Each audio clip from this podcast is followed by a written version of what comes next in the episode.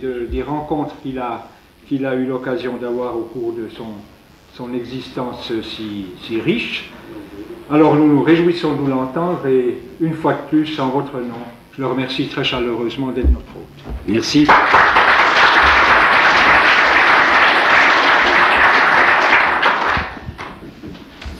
Oui, ben c'est pas très sérieux ce que je vais faire ce soir. En effet, d'habitude, je défends une thèse, enfin, j'ai des idées à, à défendre, il ne s'agit pas du tout de ça.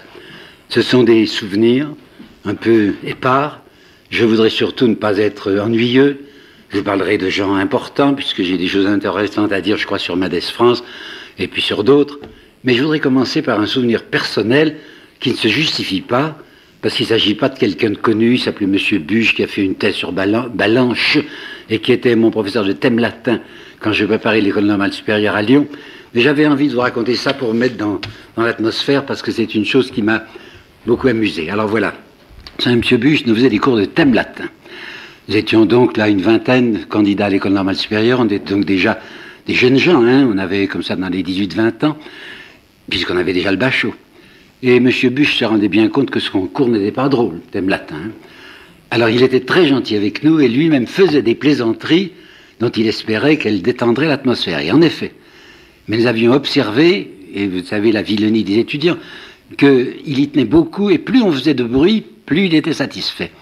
Alors il s'était produit ceci, ça se passait, je me rappelle, tous les lundis à 2 heures, et c'était au lycée du Parc. Le lycée du Parc donne sur une petite avenue près du parc. Et quand il y avait le printemps, le début de l'été, et qu'on laissait les fenêtres ouvertes, je, ne mens pas en vous disant qu'il y avait des attroupements qui se produisaient là en face parce qu'on entendait sortir de ces fenêtres des, vociférations, de temps en temps. Hein. Alors voilà qu'un jour, il nous avait fait lui-même une plaisanterie espérant que nous la trions bonne, elle était drôle. On traduisait un texte où il y avait en comparatif latin tristior, hein, plus triste que annibale, tristior annibale. Alors vous voyez toute la plaisanterie qu'il fait, il dit plus triste cannibale, dit-il. évidemment, le, cannibale nous met dans la joie qu'il attendait. Je me rappelle encore un camarade qui s'appelait Després, avait pris une clé. Il était attaqué du radiateur. Il promenait sa clé le long du radiateur. Vous imaginez le bruit que ça pouvait faire. Il y en avait un autre qui se jetait par terre. C'était sa coutume. Lorsque le bûche faisait une plaisanterie, il se jetait par terre et on a des convulsions. Hein. Puis il y en avait un autre qui montait sur la table. Avait King Kong, n'est-ce pas? Alors évidemment, étant donné le bruit épouvantable qui se produisait, le proviseur un jour est entré pour, voir qu'est-ce qui se passe. Ça, c'est magnifique. Alors Buche a été formidable. On pouvait se faire engueuler, hein. le proviseur entre, on est tous bien convenables, celui qui est couché se lève, celui qui était debout s'assied, et le proviseur dit, d'un ton dramatique, mais enfin, qu'est-ce qui se passe ici? Et Buche a eu cette phrase historique, oh rien, monsieur le proviseur, ces messieurs, ces messieurs souriaient à propos d'un proverbe latin. Bon, ben soyons maintenant sérieux. Alors maintenant, je vais vous parler de l'école normale. C'est en 22 que j'ai été candidat la première fois, j'ai été admissible, j'ai collé à l'oral, mais c'était la première fois que j'allais à Paris. J'avais 19 ans et j'avais décidé d'aller voir à Paris quelqu'un dont le nom ne vous dira pas grand-chose et qui pourtant a été ici important dans ma vie personnelle, Marc Sagnier. Marc Sagnier avait à ce moment-là 49 ans, c'était le fondateur du Sillon, ça vous dit plus rien, mais c'est en 1900, exactement 1900, que ce jeune polytechnicien avait fondé un mouvement qui était le premier, le premier mouvement de catholiques de gauche. Enfin, aujourd'hui, c'est banal, il y a des tas de gens qui sont catholiques de gauche, mais je vous assure qu'entre 1900 et 1910, il y en avait pour ainsi dire pas. Il était détesté, bien entendu, de la droite catholique, il était suspecté de la gauche anticatholique, disant c'est un espèce de personnage euh, probablement douteux qui essaye de tromper tout le monde. Et moi, ça m'avait intéressé beaucoup. Pardonnez-moi de vous dire, c'est un peu personnel, qu'il y avait un petit drame dans ma famille, en sens que mon père était extrêmement anti-religieux, pas seulement anticlérical, et maman, au contraire, très très religieuse. Or, comme je les aimais bien tous les deux, ça m'embêtait d'être séparés. Alors j'avais trouvé cette idée quand on m'a parlé de Marc Sagnier, qu'on m'a dit c'est un catholique très sincère, très sérieux, et en même temps très républicain, j'avais désiré le voir.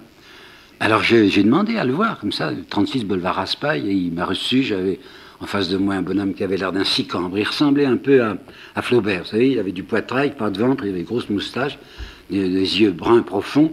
Il a été très chic avec moi, il m'a dit il faut tâcher d'être reçu à l'école normale, je n'ai pas été reçu. Mais l'année suivante, j'ai été reçu, j'entrais avec une avance puisque j'avais déjà le diplôme d'études supérieures plus la licence, si bien que j'ai vécu deux ans, deux ans, Non pas du tout rue d'Ulm, comme j'aurais dû faire, mais chez lui, parce qu'il m'avait pris comme secrétaire particulier. Alors là, je vais vous dire des choses plus intéressantes. Quand je l'ai connu, il était encore jusqu'à 24 député de Paris. Et il me conduisait de temps en temps à la Chambre. Il savait bien que ces choses me passionnaient. Et j'ai vu une séance de la Chambre qui est restée historique, la date m'échappe maintenant. C'était Poincaré qui était président du Conseil, c'était en fin 23 à l'occupation de la Roure, et c'était Brillant qui faisait une interpellation. Sagnier m'avait amené dans une des tribunes, j'étais tout de même au bord, quoi, je voyais très bien, et je voudrais essayer de décrire en quelques secondes cette atmosphère de la chambre. Poincaré était un petit bonhomme rose, rose. Pourtant, il n'est pas, pas vieux, mais il était rose. Et très raide, très redressé, il avait devant lui de grandes feuilles de papier qu'il tournait sans jamais les regarder. Par conséquent, il avait écrit son texte, mais il le savait tellement bien qu'il n'avait pas besoin de s'y reporter. Il le tournait comme ça. Il était immobile, aucun, aucun geste. Il parlait d'une manière euh, un peu saccadée, purement intellectuelle, c'était conceptuel, comme on dit aujourd'hui. Hein. Enfin, c'était saisissant d'intelligence, mais c'était sur ce plan purement rationnel. Bon, il descend de la tribune et Briand devait faire l'interpellation.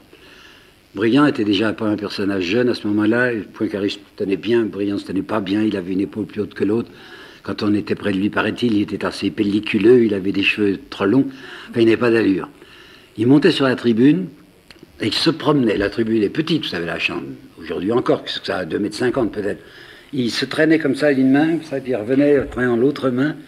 Aucun papier, lui. Et puis l'atmosphère était changée immédiatement.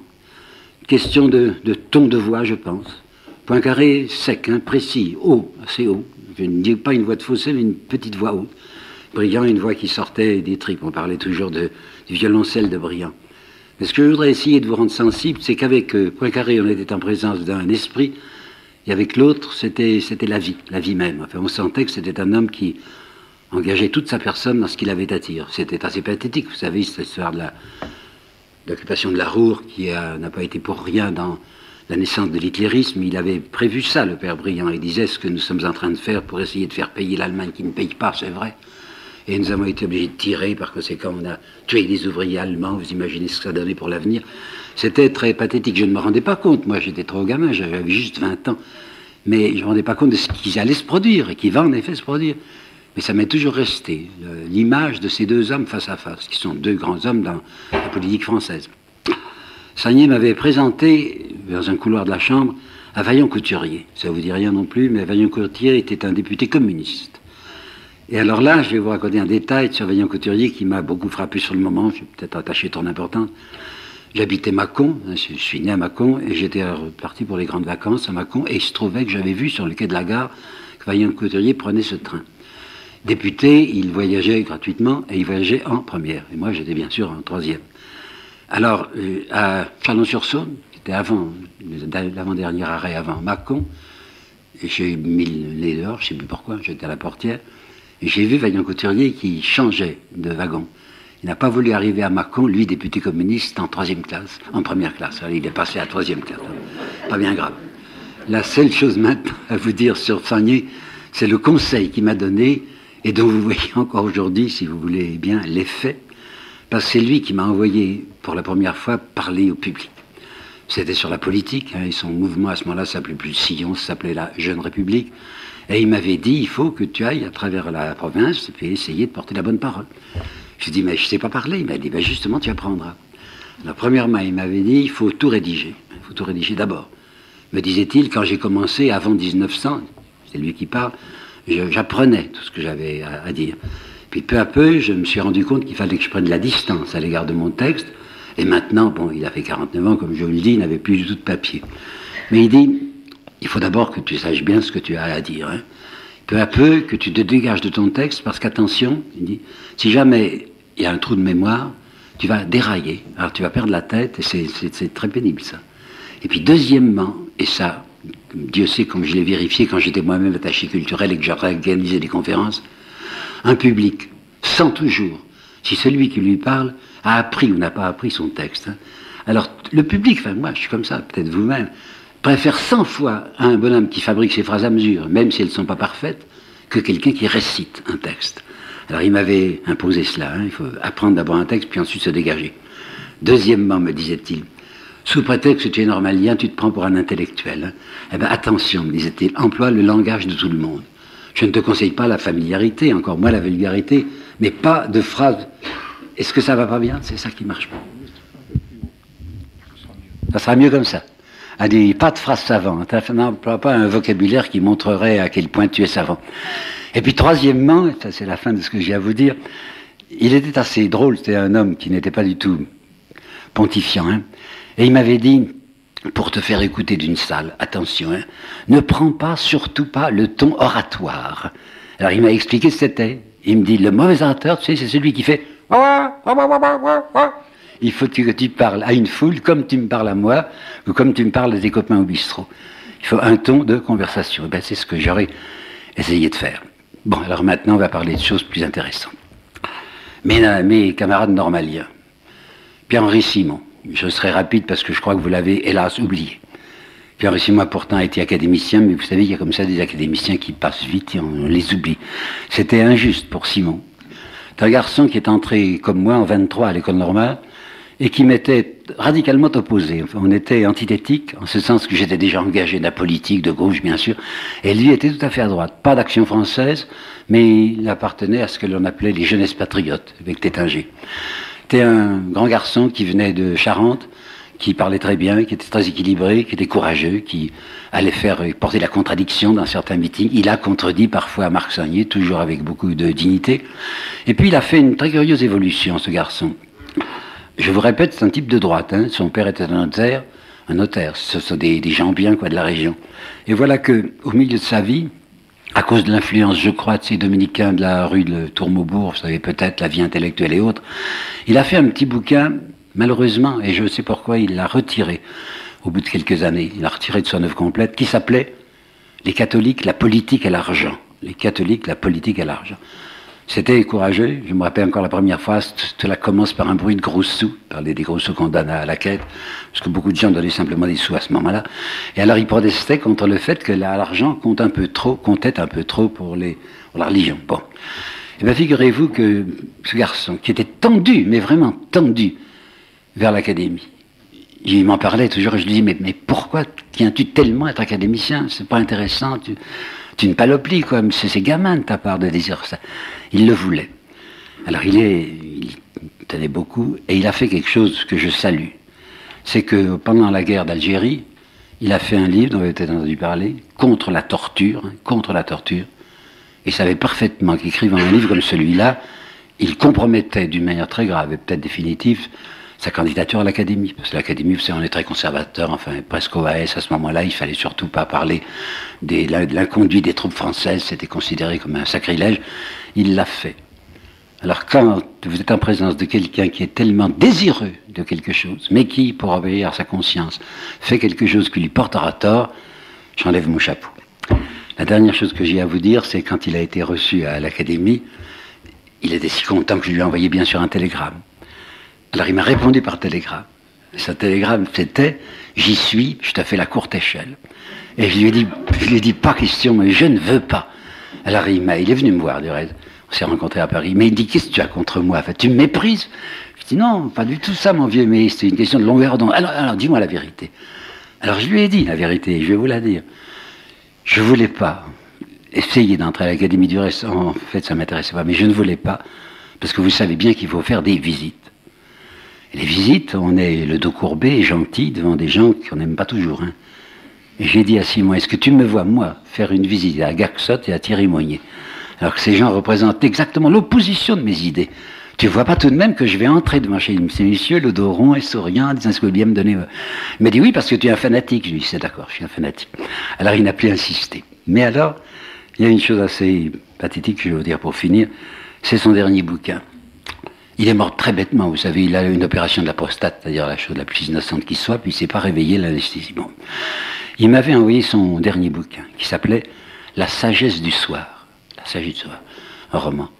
Et il avait mis dans la, dédicace manuscrite, ça va te faire de la peine, parce que tu vas me retrouver tel que nous étions face à face en 1923. J'ai bouclé ma boucle, il avait fait une approche vers le centre-gauche, puis revenait à droite, et il me disait, c'est la sagesse du soir que je te, conseille. Alors je lui ai dit, parce que je l'ai pas écrit, mais c'est rencontré, je lui ai dit, mon vieux, n'y compte pas, hein, parce que je veux pas devenir ce vieillard bénin qui est devenu à la fin de sa vie du Hamel. Vous savez, Duhamel a été très courageux après la Première Guerre. Il était médecin, qui avait vu de tout près l'enfer du front, et qui avait écrit La vie des martyrs pour raconter ce qu'il avait vu. Bon, il a fait des livres engagés, hein. Puis peu à peu, en vieillissant, académicien et le reste, et même secrétaire perpétuel de l'Académie, il était devenu ce vieil homme respecté par tout le monde, aimé par tout le monde, parce qu'il n'avait d'ennemis nulle part, hein, ami de tout le monde. Et ben ça pas. J'ai dit à Simon, tu vois, il y a une phrase de Victor Hugo que tu connais peut-être pas, que je vais te citer, mais ne te méprends pas, lui ai dit. Hugo, parlant du doux vieillard, disait Le devoir des lions est de vieillir tout tout. Alors j'ai dit à Simon, je n'ai jamais été un lion, mais je ne serai jamais un toutou. Bon, alors maintenant les autres, ben c'est Sartre et Nizan. Ça, ça devient de plus intéressant. ils sont entrés tous les deux en 24, moi je suis entré en 23. Mais comme j'ai échoué une fois à l'agrégation, j'ai fait 4 ans à l'école normale au lieu de 3 ans, et j'ai donc été 3 ans avec Sartre et Nizan. Nizan est un peu oublié aujourd'hui, injustement du reste, il avait fait un premier bouquin, Aden Arabi, en 1931, je crois, qui avait appelé l'attention sur lui, et c'est un très grand, très bon écrivain. Grand, non, mais très bon écrivain. Vous savez peut-être que quand il, était du Parti communiste, et quand il a quitté le Parti communiste à la suite du pacte germano-russe, germano-russe, c'est bien ça, oui, de d'août 39, le parti s'est déclaré contre lui avec une violence épouvantable, non seulement Thorez, mais Aragon, et Aragon a écrit de lui que c'était un, un, homme de la, de la police secrète, qui travaillait au profit du ministère de l'Intérieur français. C'est complètement faux. Je peux vous dire que j'ai vu un Nizan qui était fasciste. il y a deux livres qui ont paru sur Nizan dans les années précédentes et qui posent la question. On a dit que Nizan a été un moment fasciste. C'est vrai, je peux vous le garantir. Ça a duré six mois. Il était inscrit à un mouvement qui s'appelait fasciste de Georges Valois, qui était un dissident de l'action française. Georges Valois a été ensuite traîné dans la boue par euh, Maurras, mais il portait des chemises bleues, puisque les autres avaient des chemises noires et que ça, en Allemagne, des chemises brunes. Les chemises bleues de Georges Valois, Nizan l'a porté environ six mois. Et puis il est passé ensuite au Parti communiste. Si je vous parle de lui, c'est qu'ils étaient inséparables. Nizan et Sartre étaient inséparables. Euh, dans la première année, l'école normale, on était dans une espèce de dortoir, peu à peu, on n'était plus quatre, puis plus que qu'un. Ils étaient l'un à côté de l'autre, ils sortaient beaucoup ensemble. Ils étaient très dissemblables et semblables, vous allez voir, ils étaient très dissemblables en ce sens que Nizan était toujours très bien habillé. Il tenait à une certaine élégance. Est-ce que Sartre ne se l'avait pas beaucoup? Il n'était pas, très élégant. Mais ce qu'ils avaient de complémentaire, c'est leur strabisme. Hein. Il y en avait un qui regardait de l'autre côté, puis l'autre regardait l'intérieur. Alors avec ses yeux, bon. mais c'était vraiment inséparable, hein, gentil comme tout. Personne, vous entendez, mais je, ne blague pas, personne à l'école normale ne misait sur Sartre. Sartre se trouvait être de, à ma table, l'étape du 8, hein, au restaurant, ça s'appelait Le Pot. Et il nous racontait très gentiment c'est escapades qu'il faisait une fois par mois jusqu'à Toulouse, c'est pas près de Paris, hein, pour aller trouver une personne dont je savais le nom et je ne l'aurais pas dit jusqu'à la semaine dernière. Puis c'est dans le dernier numéro des temps modernes que les lettres ont paru. Lettres de Sartre à Miette Jolivet. Ben, il nous parlait de ça, Miette Jolivet, et ces lettres sont très intéressantes. Vous pouvez lire hein. ce qu'il nous disait, nous, c'était pas convenable, mais c'était assez amusant. C'était un garçon qui faisait des blagues tout le temps, que personne ne prenait au sérieux, je viens de vous le dire aussi, il se l'avait pas beaucoup, mais il travaillait pas, il va échouer aussi. Sartre, Sartre, vous entendez, il va échouer à l'agrégation de philosophie, alors tout de même, il compte comme philosophe, ben, il échouera la première fois, parce qu'il travaille absolument pas. Et puis, à partir de 38, je crois, il va se faire connaître par la nausée. La chose, deux choses intéressantes que j'ai à vous dire sur lui. Il y a une première qui est drôle, puis une autre qui est sérieuse. La première drôle. On faisait ensemble la préparation militaire supérieur, ça le PMS. Hein. Nous autres, les normaliens, on avait cette chance de faire un service militaire facile, parce que si on a bien fait la PMS, on était soldat à Saint-Mexan à peine trois semaines, et on est tout de suite sous-lieutenant. Mais il fallait faire la PMS, et ça nous ennuyait beaucoup. C'était une fois par semaine, on se déguisait en bourgeron, c'est-à-dire, vous savez, un petit costume bleu sombre, puis c'était un adjudant qui nous faisait faire des manœuvres. Et nous étions presque tous de mauvais esprits, on faisait de vilaines manœuvres, c'est vilain. Alors la dernière fois, c'était 27, oui, 27, c'était le dernier cours de PMS, et l'adjudant nous avait dit, on va aller participé à un exercice de tir réel, de guerre réelle, sur les, pentes du fort de Romainville. Naturellement, il nous avait rassurés en disant Vous entendrez des mitrailleuses, vous tirez dessus, ça sera à blanc, mais enfin, vous aurez l'impression d'être au combat. Il faisait un temps abominable. Nous étions partis vers 8h30 avec des autocars, nous étions 60, oui, 60, il y avait deux promotions, deux promotions, de 30. Hein. Je suis entré juste à la fin, je suis entré 27e, enfin je suis quand même entré. Alors on était là, tous les deux promotions, et on allait sur les pentes du fort de Romainville par une pluie battante. Il y avait une, pente, hein, et au sommet de laquelle il y avait des mitrailleuses qu'on n'avait pas encore vues, mais qui allaient nous tirer dessus. Alors l'adjudant nous avait expliqué ce qu'il fallait faire. Nous étions munis chacun de notre fusil. Hein. Alors il dit, je vais siffler, disait l'adjudant, et vous partirez courageusement à l'assaut. 10 mètres, pas plus. Je sifflerai et vous vous planquerez, parce que sans ça, vous allez vous faire ratatiner. Et puis je resiffle, alors vous repartez. Mais on fait ça, sous la pluie.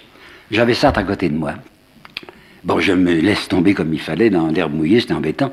Mais lui, Sartre, il était dans un trou, positivement dans un trou d'eau. Hein. Alors je ne peux pas vous dire, parce que je respecte mon public, ce qu'il disait à cause de tout qu'il avait sur... Bon. Alors voilà, les qui recitent pour qu'on reparte. On repart tous, sauf lui qui est dans son trou. Alors l'adjudant s'amène auprès de lui et lui dit que vous foutez là? Je me rappelle très bien, que vous foutez là? Alors avec une insolence incroyable, on doit dire, je crois en Suisse aussi, mon adjudant, hein, il dit Monsieur l'adjudant, dit ça, qui a le ventre dans l'eau, Monsieur l'adjudant, c'est la guerre réelle. Vous l'entendez bien, on vous tire dessus, nom de Dieu. Alors ça répond très gentiment, dans la guerre monsieur l'adjudant, il y a des morts, je suis mort. Alors, alors, il a pu se faire évacuer. Alors, la, chose sérieuse maintenant que je vais vous raconter, c'est c'est la fin de ça. Vous savez bien qu'il est mort en avril 80 et que le 10 mars 80, il a publié dans le Nouvel Observateur un texte qu'il avait médité avec Benny Lévy, qu'il avait interviewé, et autour duquel des drames se sont produits. Si vous avez lu la cérémonie des adieux de Madame de Beauvoir, vous avez eu quelques allusions à cela, mais je sais des détails plus complets. Ce qu'il avait dit à Benny Lévy était si profondément différent de ce qu'il avait dit jusqu'alors, que Simone de Beauvoir a considéré qu'il ne pouvait pas avoir réellement dit ça. Elle accusait Béni Lévy d'avoir prêté à Sartre des propos qu'il n'avait pas tenus. C'était très grave de dire ça. Olivier Todd l'a repris lui-même. Et quelqu'un que j'aime bien, qui s'appelle Alain Finkielkraut, a écrit dans le Nouvel Observateur cette phrase euh, que je tiens à vous citer. L'infortune de Sartre sera donc d'être mort inécouté. Effectivement, il faut que je vous dise ce qu'il avait dit là et qu'il avait dans un téléphone à, quoi tout le comité de rédaction de Temps Moderne avait assisté. Coup de téléphone entre Jean Daniel, directeur de l'Observateur, et Louis Sartre, qui était, comme vous le savez, aveugle mais encore parfaitement lucide. Daniel lui dit Il je sais, monsieur Sartre, qu'il y a quelques oppositions à la publication de votre texte. Désirez-vous véritablement que ça soit publié? Et les gens qui étaient là ont entendu, on n'entendait pas très bien la voix de Sartre qui disait non seulement je, je veux que ça paraisse le plus rapidement possible, mais j'y tiens, j'y tiens absolument. À ce moment-là, Simone de Beauvoir, qui était là, a mis la main devant son visage, tellement elle était affligée. Alors laissez-moi vous citer ce qu'il avait dit, parce que ça m'a beaucoup touché, et je tiens à vous apporter ces derniers propos de ça. Il y a dans l'homme une dimension d'obligation que je n'ai encore jamais étudiée. Il y a au fond de nous une espèce de contrainte, une espèce de contrainte intérieure. Nous sommes mandatés, je ne sais par qui, je ne sais pourquoi. Nous nous croyons des hommes, nous ne sommes que des sous-hommes. Nous ne serons des hommes que lorsque nous aurons défini notre fin. Et la grandeur de l'homme, c'est cette lutte sur lui-même pour se dépasser. Si vous vous rappelez l'existentialisme, enfin Sartre 1945, nous sommes infiniment loin de ce qu'il disait en 80. En 45, c'était l'homme de la liberté, en disant la liberté n'a de limite qu'à la liberté d'autrui. Le bien et le mal n'existent pas. L'absolu est, absolu, réglé par l'inexistence, c'est insignifiant. Puis là, tout à coup, au seuil de la mort, il disait si, il y a une dimension d'obligation, il y a une contrainte intérieure, enfin comme si Sartre rejoignait Pascal. Eh bien, je tiens à ce que vous le sachiez parce que c'est très important. Cette dernière évolution de Sartre est niée par certains alors que je peux vous affirmer qu'elle est authentique. Continuons sur l'école normale. En juillet 1925 va se produire un petit incident que je vais vous raconter et dont le déroulement, enfin la suite sera considérable. Juillet 25, j'étais chez mes parents, j'étais à Mâcon, quoi, j'étais rentré, c'était les grandes vacances, et je reçois une lettre du secrétaire général de l'école normale, Paul Dupuis. et qui m'explique ceci. Vous avez peut-être entendu parler, me disait-il, des décades de Pontigny. Oui, je savais vaguement de quoi il s'agissait. À Pontigny, qui est près d'Auxerre, je crois, dans une abbaye désaffectée, se réunissaient au mois d'août et septembre, deux fois dix jours, deux décades, une décade philosophique et une décade littéraire, organisée par un groupe que dirigeait le vieux Girardin qui s'appelait l'Union pour la vérité. C'était assez célèbre, puisque chaque année, il réunissait là des gens importants. Et voilà que M. Dupuis me disait, le directeur, le vieux M. Girardin, m'a demandé est-ce que vous connaîtriez un jeune normalien qui serait invité, ça coûtait cher, vous savez, qui serait invité gratuitement là-bas, à la seule condition qu'il prenne des notes et qu'à la fin de la journée, il me remette un compte-rendu des colloques, des dialogues, de ce qui s'est passé dans la journée. Il m'a que ça vous intéresse. Bien sûr, ça m'intéressait. Alors me voilà arrivé pour la décade littéraire, c'était la première semaine de septembre 25. Des gens considérables. Il y avait Gide et son petit ami Allégret.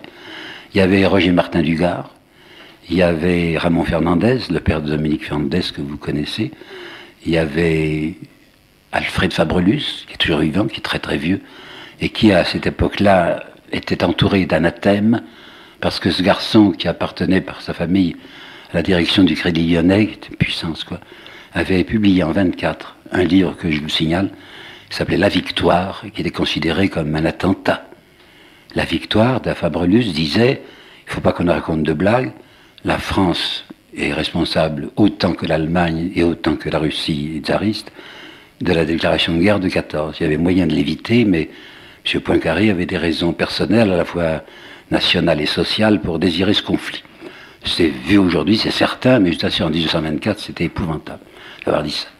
Alors ce jeune Fabrelus était assez content d'être un objet de scandale. Bon, puis alors il y avait Mauriac. Et voilà ce qui va se passer. Ce que M. Girardin va me demander ne représentait certainement pas, vous m'entendez, certainement pas dans sa pensée un piège qui m'était tendu. Je suis sûr que c'était loyal. Il s'était un peu renseigné sur moi, je pense, pas à l'école normale. Et le secrétaire général lui avait dit, je vous envoie Guillemin, c'est un petit type qui est fabriqué par Marc Sagnier, enfin vous savez, c'est le catholique de gauche.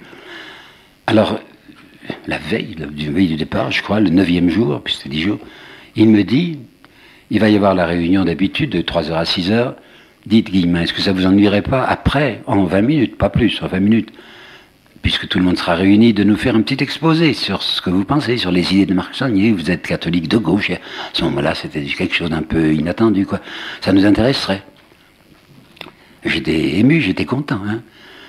Alors, c'est ce grand salon, il y a des messieurs que je viens de vous dire, Martin Dugard, Gilles, etc. Et je me lance. Déjà, je commençais à savoir un peu parler, puisque Sagnier m'avait appris comment il fallait faire.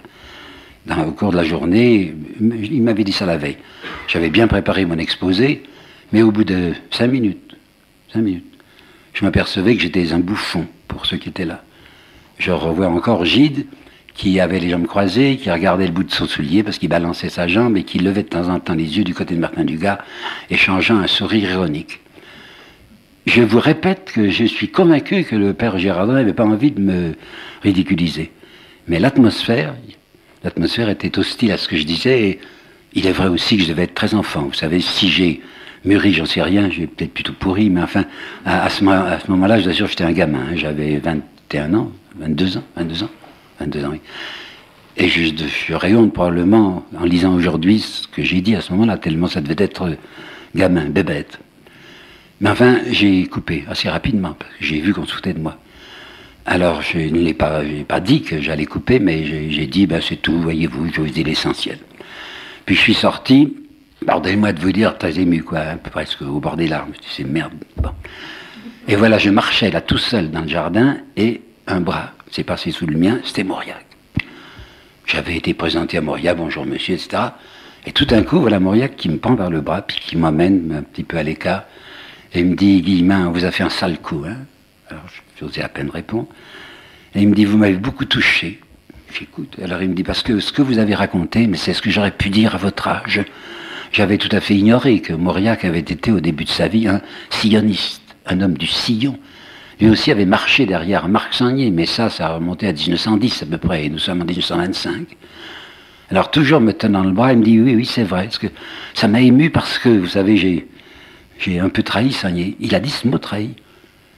Et ce Mauriac, un personnage considérable, n'était pas encore académicien, mais enfin c'était Mauriac, c'était un grand nom, me disait des choses qui sont assez bouleversantes. Il me disait, je suis pas très fier de ce que j'ai fait à l'égard de Sagné, parce que je l'aimais cet homme, comme j'ai l'impression que vous l'aimez vous. Puis quand je suis monté à Paris, c'est un provincial, hein, c'est un bordelais qui monté à Paris, je me suis rapidement rendu compte que c'était un très mauvais calcul que de se donner pour un sioniste. Les salons de Paris n'aimaient pas ça. Alors vous savez bien que mon premier bouquin, c'est... Non, je ne savais pas. C'est L'enfant chargé de scène. Et vous savez bien, non, je ne savais pas, que le personnage central de l'enfant chargé de scène, qui s'appelle Jérôme Servet, c'est Sagné. Alors je me suis moqué, je me suis moqué de Marc Sagné pour euh, gagner mes galons d'homme du monde et d'écrivain à Paris. Il m'a dit ça. C'était très impressionnant. Hein. Ça m'a beaucoup touché. Et depuis 1925 jusqu'à sa mort, c'est-à-dire 70, nous n'avons pas cessé de nous écrire.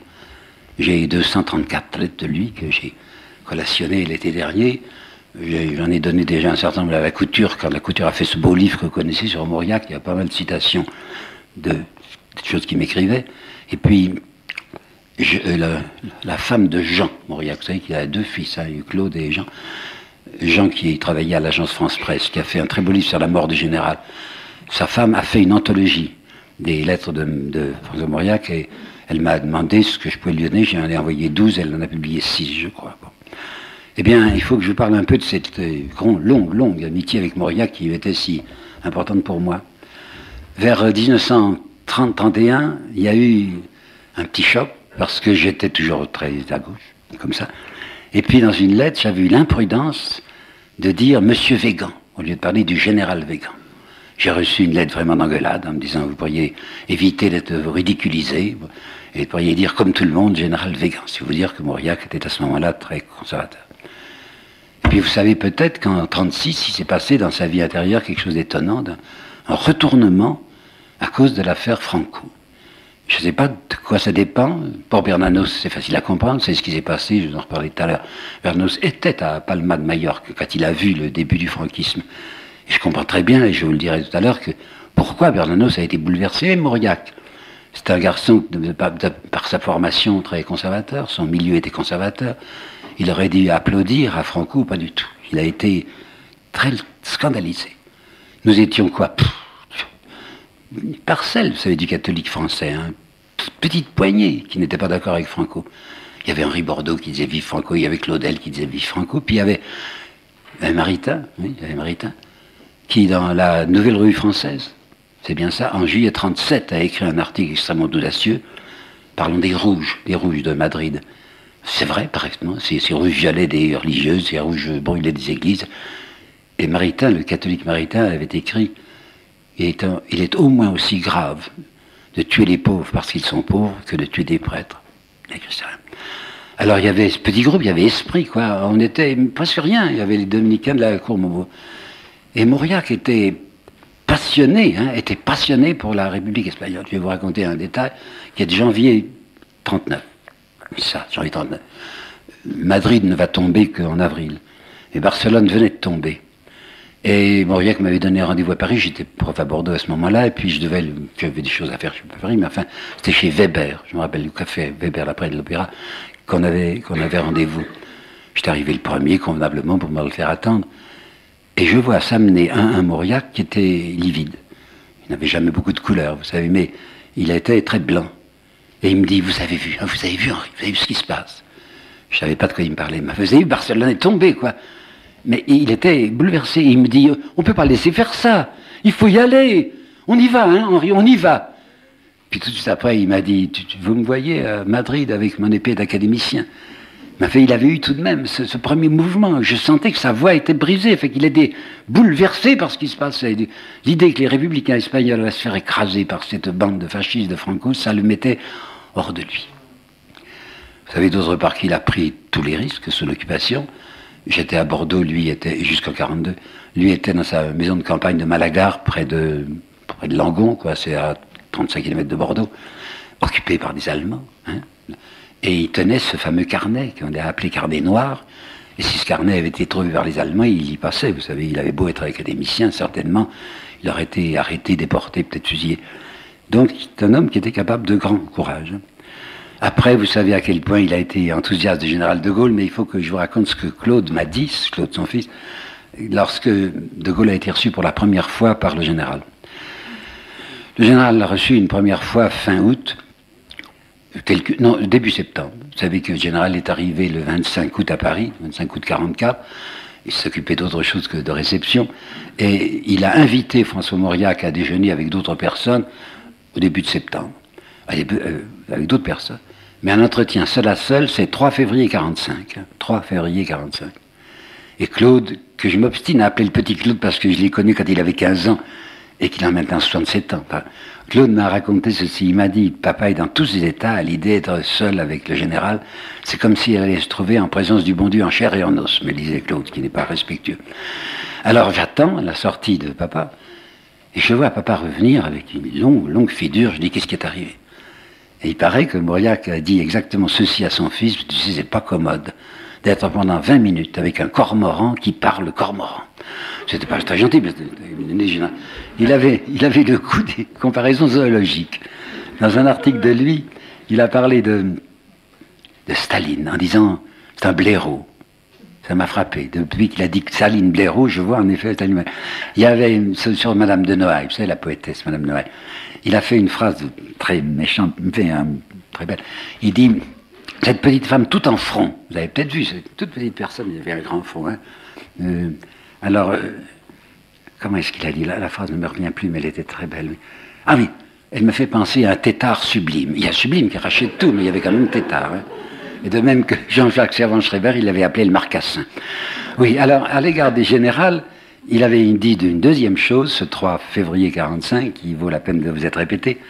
Peut-être savez-vous, maintenant je travaille là-dessus de très près, alors je sais de quoi je parle, que le général, deux fois, le 12 septembre 44 au palais de Chaillot et le 1er octobre 44 à Lille, avait fait des discours les plus cauchistes qui soient, en particulier dénonçant les trusts. Et Mauriac était très attentif à la pensée politique et sociale du général.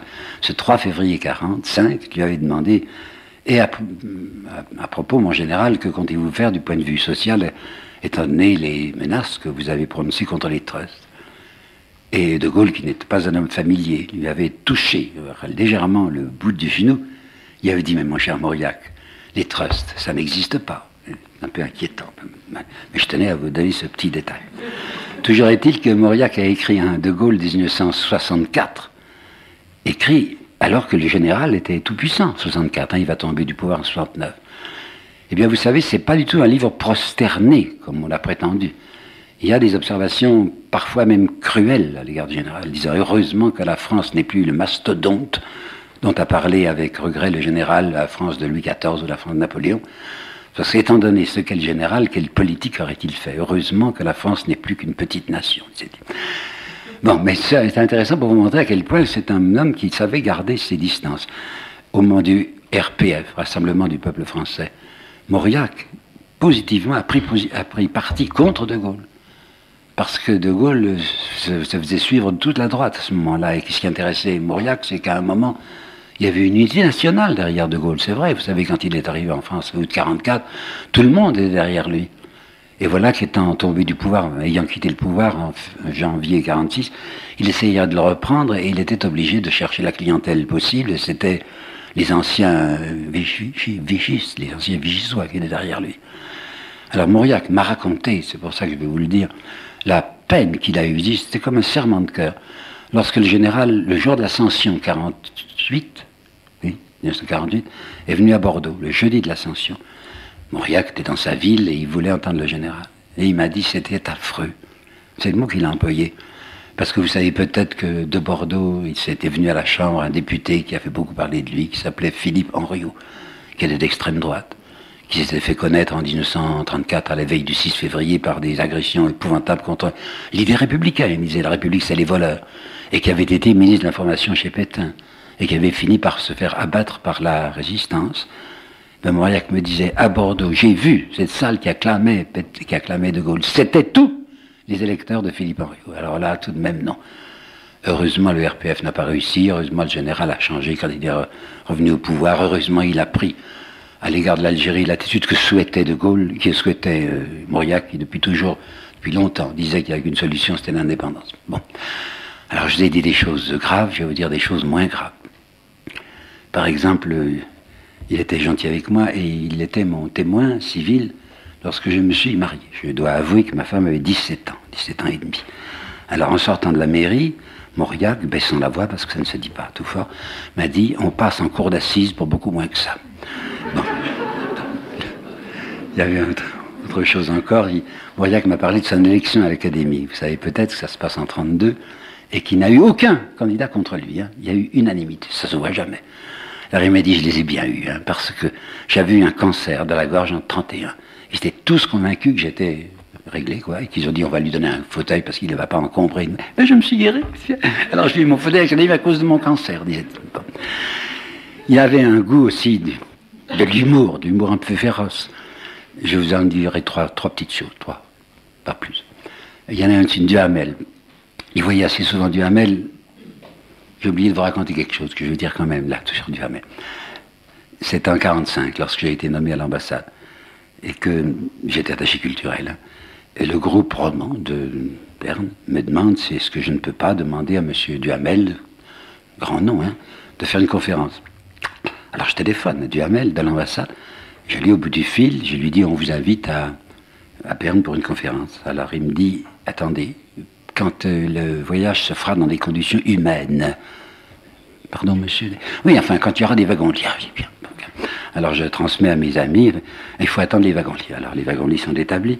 Et je retéléphone à monsieur Diamel. Et tout de suite, il me dit Combien est-ce qu'on me donne? Je ne savais pas. Alors je retéléphone à ces messieurs qui disent 600. Vous savez, 600 francs suisses, c'était quelque chose en 45. Alors je transmets. Et il dit Ah non, non, 1000, pas, moins de 1000. Très bien, alors on dit Duhamel, c'est entendu. Alors Duhamel va s'amener dans son wagon-lit. Et il a fait une conférence qui était la conférence suivante dans, le wagon-lit. Il avait déchiré, je dis bien déchiré, hein, un article de lui paru dans une revue canadienne. Et il a lu à Berne ce qu'il avait déchiré rapidement, qui était imprimé dans une revue canadienne. 2000 francs. Eh bien, ça n'a pas plu. le public remuait les pieds, tournait la tête, enfin, on ne l'a plus jamais invité. Alors, je ferme cette très bien parenthèse, et je viens maintenant sur Mauriac et Duhamel. Il disait, il me disait, Duhamel, Duhamel, il ne parle que de lui. Vous savez, tous les écrivains sont comme ça. Lui aussi, Mauriac racontait souvent des histoires qui enfin, parle que de lui. Mais il n'y a pas moyen de lui couper la parole. Tenez, même, Henri, tenez, Henri, il y a 20 ans que j'essayais de dire quelque chose de Duhamel, je n'avais pu placer ma phrase. Alors maintenant, c'est sur Raps, sur Daniel Raps. Il y en a une qui est illustre, mais Mauriac a écrit dans un texte que j'ai en photocopie du bloc-notes que c'était faux. Il a dit on m'a attribué ceci, qui était tellement joli, j'aurais voulu que ce soit vrai, mais il, dit que c'est faux. Alors c'est Daniel Rops, qui s'est aujourd'hui très oublié, un de ces académiciens fugitifs, qui avait gagné beaucoup, beaucoup d'argent, mais vraiment beaucoup, avec son gros livre en deux volumes qui s'appelait Jésus en son temps.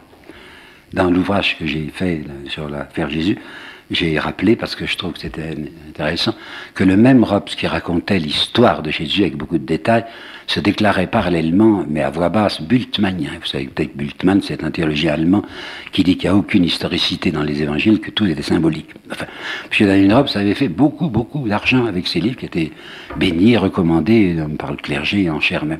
Ça avait un peu agacé Mauriac. Alors on racontait, on racontait, j'y étais pas.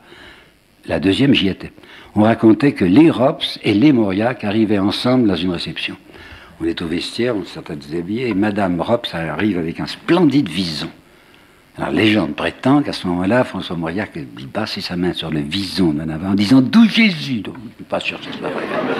Mais alors, la, deuxième histoire, elle est vraie, elle est archi vraie, puisque c'est moi qui l'ai entendue. Nous étions place de la Concorde, et on voit passer Rops dans sa voiture. Vous savez, Krops avait une hypopierre malade, enfin, il ne pouvait pas conduire, pauvre garçon, et c'était sa femme qui conduisait. Toujours la tête renversée parce qu'il nous voyait un petit peu comme ça. Alors on regarde passer la voiture, c'était je crois une Pontiac, je me rappelle bien. Et Mauriac, qui avait déjà sa voix blessée, me dit, vous avez vu la voiture de Robes Je dis, oui, une belle voiture. Ouais, elle est pas mal parce qu'il n'y a quatre évangiles. S'il y en avait cinq, ça serait une Rolls. Alors taisons-nous, je crois que ça se suffit comme méchanceté.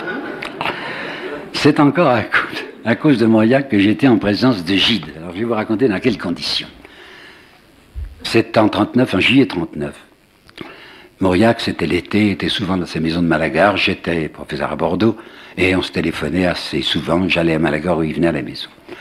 Alors au début du mois, puisque ça va, être, ça va se passer le 7, je lui téléphone à Malagar, je dis, est-ce que jeudi prochain, je crois, vous pouvez venir déjeuner à la maison avec Claude, avec son fils. Et il me répond, je veux bien, mais j'ai Gide chez moi. Est-ce que vous voulez Gide Je dis, bien sûr, ce sera très intéressant. Alors Gide va venir déjeuner avec Mauriac et on a fait des efforts. Vous savez, on avait un appartement qui était bien moyen. On a pris un extra, jamais une chose pareille, enfin, extra. Très bien, quoi. Alors on avait fait de notre mieux pour bien recevoir Gide. Il était embêté, Gide, parce qu'il sentait que l'atmosphère lui était pas, enfin, il pensait que l'atmosphère lui était pas, il était comme captif de l'écurie, vous comprenez? Il y avait Moria catholique, il y avait son fils catholique, il y avait Madame Guillemin catholique, il y avait Henri Guillemin qui était catholique, et puis lui qui l'était pas. Alors il était tout gêné, il parlait presque pas. À la fin du repas, il va se décider. Et il va nous raconter l'histoire que je vais vous dire, qui est tellement belle que je crois qu'il l'avait inventée. Il dit voilà que quand j'étais jeune, quand j'étais jeune, j'étais avec Francis Jam. Vous savez, le petit poète. Et Francis Jam avait une maman basque ou basquaise, je ne sais pas comment on dit, qui était extrêmement pieuse. Et malgré l'insistance de Francis Jam, sa mère ne voulait pas me recevoir. Et disait Gide en baissant les yeux, pas ce que vous pensez, mais parce qu'elle disait que je suis protestant. Alors le fils, le fils me persuade quand même sa mère de m'inviter. Alors je suis chez Madame Jam, j'étais à sa droite bien sûr, j'avais essayé la conversation qui ne donnait rien du tout, j'étais très très triste. Et à la fin du repas, c'est Gide qui parle, mais je vous assure que c'est... Je répète ce qu'il m'a dit, mais je ne garantis pas. À la fin du repas, elle se tourne vers moi, Madame Jam, et me dit, alors Monsieur Gide, vous êtes protestant, n'est-ce pas? De, naissance, Madame, de naissance, dit Isabelle. Oh, les protestants. Il y en a de bons, hein, mais c'est les chefs que je pardonne pas, Calvaire et Lutin.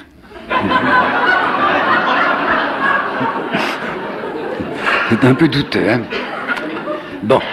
Alors, qu'est-ce que j'ai à vous raconter sur l'entre-deux-guerres? Puisque j'ai dépassé Mauriac. Sur l'entre-deux-guerres, j'ai une seule chose à vous dire qui n'est pas drôle, mais qui est intéressante. C'est quand j'ai été au Caire. J'ai été deux ans dirigeant, les études françaises de l'université du Caire. J'avais passé ma thèse en 36 sur Lamartine, puisque je m'y connais, et je cherchais un poste, et puis euh, les affaires étrangères m'ont offert d'aller tout de suite, comme enseignement supérieur, au Caire, où l'enseignement supérieur français était dirigé à ce moment-là, toujours par un Français, Henri Père, qui avait été quatre ans professeur là-bas, venait d'être nommé aux États-Unis. Alors le Quai d'Orsay me dit, est-ce que ça vous plairait d'aller là-bas J'étais tout content. Alors me voilà pour deux ans au Caire, rien d'intéressant, sinon que j'avais des étudiants gentils qui apprenaient surtout par cœur, enfin qui n'avaient pas beaucoup de personnalité. Mais c'est pas mes étudiants dont, je veux vous parler, c'est un détail qui a sa valeur. Le professeur de littérature française du Caire, qui était toujours un Français, présidait officiellement le Bachot, puisqu'il y avait un Bachot français à l'étranger, un Bachot français à Alexandrie. Je l'avais présidé une première année, c'était ma deuxième année. Bon. Nous étions réunis, les professeurs, alors euh, il y avait un délégué de l'ambassade qui était là, Et nous avions chacun nos copies. Moi, j'ai corrigé les copies de français, et j'avais à côté de moi, je me rappelle très bien, à ma droite, quelqu'un qui avait corrigé les copies de mathématiques. Nous ne savions pas quels étaient les noms des candidats, parce qu'il y avait simplement des numéros. Vous savez, ces grandes feuilles étaient cornées, repliées, et c'était en cas d'urgence, c'était à la fin, enfin qu'on devait, une fois qu'on avait donné les notes, qu'on devait regarder de qui il s'agissait. J'avais une bonne copie, et 16, je crois, j'avais donné une très bonne note, c'était très intéressant. Puis je regarde le même numéro, 57, 58, je crois. Mon, mon collègue qui avait la copie de mathématiques, et je me penche sur cette copie, il était tout à fait évident que ce n'était pas la même écriture, mais absolument pas. La première était une grosse écriture bleue, un peu penchée, la deuxième était une petite écriture petite, comme si c'était écrite avec euh, une plume, une écriture en encre noire. Aucun rapport, mais absolument aucun rapport. Alors euh, tout le monde s'étonne, on se dit mais il y a quelque chose qui ne va pas. On décide de, de décorner pour voir quel nom, alors cette fois on connaît le nom, qui était un nom connu. Je m'interdis de vous le dire. Un nom juif, c'est un garçon dont on, a on prend immédiatement le livret scolaire pour voir. Il avait échoué deux fois en France. Et comme il avait une partie de sa famille qui se trouvait en Égypte, il avait pensé que ça serait plus facile d'obtenir le baccalauréat, qui était moins difficile, en Égypte qu'en France. Alors, ayant maintenant son nom propre, on consulte le petit fichier qui avait été établi par l'examinateur qui se trouvait du reste là, le jour où on avait fait les copies de mathématiques. Et on voit que ce monsieur avait levé la main au bout de cinq minutes pour demander à sortir, soit. et qu'il avait de nouveau levé la main environ cinq minutes avant. Alors cette copie était brillante, c'est une copie de mathématiques et son livret scolaire montrait qu'il était systématiquement nul en mathématiques. Alors nous avons tous cette même certitude, on se dit, ben, il est sorti parce qu'il avait pris un papier comme il le fallait, il a remis le sujet à quelqu'un qui l'attendait, ce quelqu'un qui connaissait les... il savait très, très bien les mathématiques, peut-être un peu on ne sait pas, lui a donné le papier, et puis quand il est rentré, puisqu'il avait demandé à sortir cinq minutes avant, il a remis cette copie qui n'était pas la sienne, qui avait été faite par quelqu'un d'autre. Ça paraissait crever les yeux.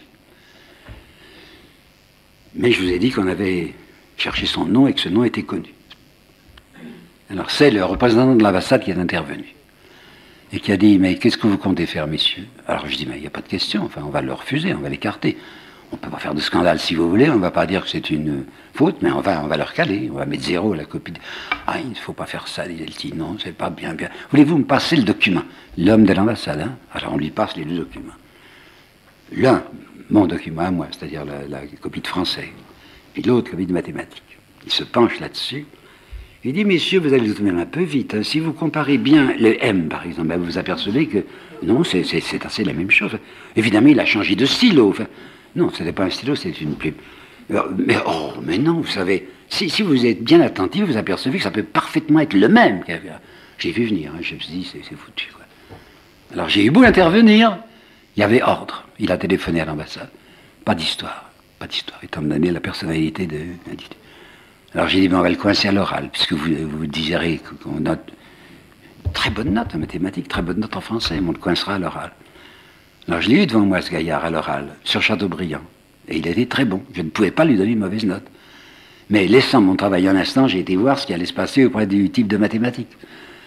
Et là, l'interrogateur de mathématiques lui a posé des questions enfantines. Ce pas même des questions de bas chose, des questions de troisième. Naturellement, ce garçon s'est bien débrouillé puisque c'était bien au-dessous du bachot. C'est comme ça qu'il a obtenu son baccalauréat. Et eh bien, voyez-vous, c'est une chose qui m'a marqué. J'ai vu ce que c'était sous mes yeux qu'une pression politique lorsqu'il s'agit d'une évidence et d'une fraude, mais quand c'est un grand nom, peu importe qu'il soit juif, c'était pas ce qui comptait, c'était un nom important en France. Voilà, je ne voulais vous raconter que ça, mais c'était très pénible et ça m'est profondément resté. Alors maintenant, on va passer à autre chose, c'est Claudel. Claudel, j'ai pas mal de choses à vous raconter et j'espère que c'est pas ennuyeux. Alors voilà que en 40, oui, février 40, j'étais pas mobilisé puisque j'avais été autrefois tuberculeux et j'avais été envoyé par les affaires étrangères pour faire une série de conférences en Suisse en apparence, en apparence, conférence littéraire. En fait, j'étais mandaté par les affaires étrangères pour essayer de voir des personnalités importantes de votre pays et de savoir ce qu'elles pensaient sur la suite des choses. C'était en pleine guerre, 3 hein, février 40. Je vous dirai tout de suite que j'avais essayé à Berne d'avoir un contact le plus haut possible et que j'en ai fait. On s'était arrangé pour qu'il y ait chez un monsieur qui était un Châtelois, un, un homme de chez vous, qui habitait Berne il avait organisé dans son salon une conférence de M. Guigman, en smoking, ce que je n'aime pas, et en présence de M. Pilegola, sur, sur Mauriac. Hein. Alors j'avais parlé 20 minutes pour ne rien dire, et puis il est entendu après que j'allais voir M. Pilegola dans un boudoir, seul à seul. C'est très intéressant pour moi, hein. c'était le chef de la politique extérieure de la Suisse. Alors je suis enfermé dans ce boudoir, Pilegola était plus grand que moi, qui ne suis pas tellement petit, regardez comme ça, et il me coince tout de suite en me disant Alors, monsieur Guigman, on fait du renseignement. Je lui dis Monsieur le Président, euh, non, enfin, je me suis permis de vous demander Oui, vous voulez savoir ce que je pense Eh bien, écoutez, je vais vous dire ce que je pense, seulement si vous l'imprimez, je le démentirai. Textuel. Hein. Textuel. Alors je lui ai dit Eh bien, Monsieur le Président, que pensez-vous de la situation militaire de mon pays? 3 février 40, 4 février 40. Et il me dit Eh bien, je vais vous répondre. Vous avez de la chance parce que les Allemands n'ont pas encore attaqué. Mais quand ils attaqueront, votre armée, puis la ferait comme ça. Ça veut dire que l'armée française sautera en l'air. Ce qui s'est passé en effet. Les services de renseignement suisses, et je ne dis pas ça parce que je suis en Suisse, sont des meilleurs du monde, hein, à ce moment-là surtout. Donc ils savaient quel était l'esprit d'une partie de l'armée française, ils savaient qu'on allait être écrabouillé. Bon. Ça, ça se passait le 4 février, mais le 3 février, ça avait passé quelque chose à Genève d'intéressant que je vais vous dire. Quand j'étais arrivé à Genève, je partais le lendemain pour Berne, j'avais fait ce que je devais faire, c'est-à-dire m'annoncer au consulat général. Consul général, dont j'ai oublié le nom maintenant, Giron, je crois. Et je dis, monsieur le conseiller général, je suis envoyé par les affaires étrangères. Il me dit, ah, mais alors venez dîner ce soir à la maison, d'autant plus qu'il y aura Claudel. Ah, j'ai dit oui, intéressant, mais, très inquiétant pour moi. Pourquoi?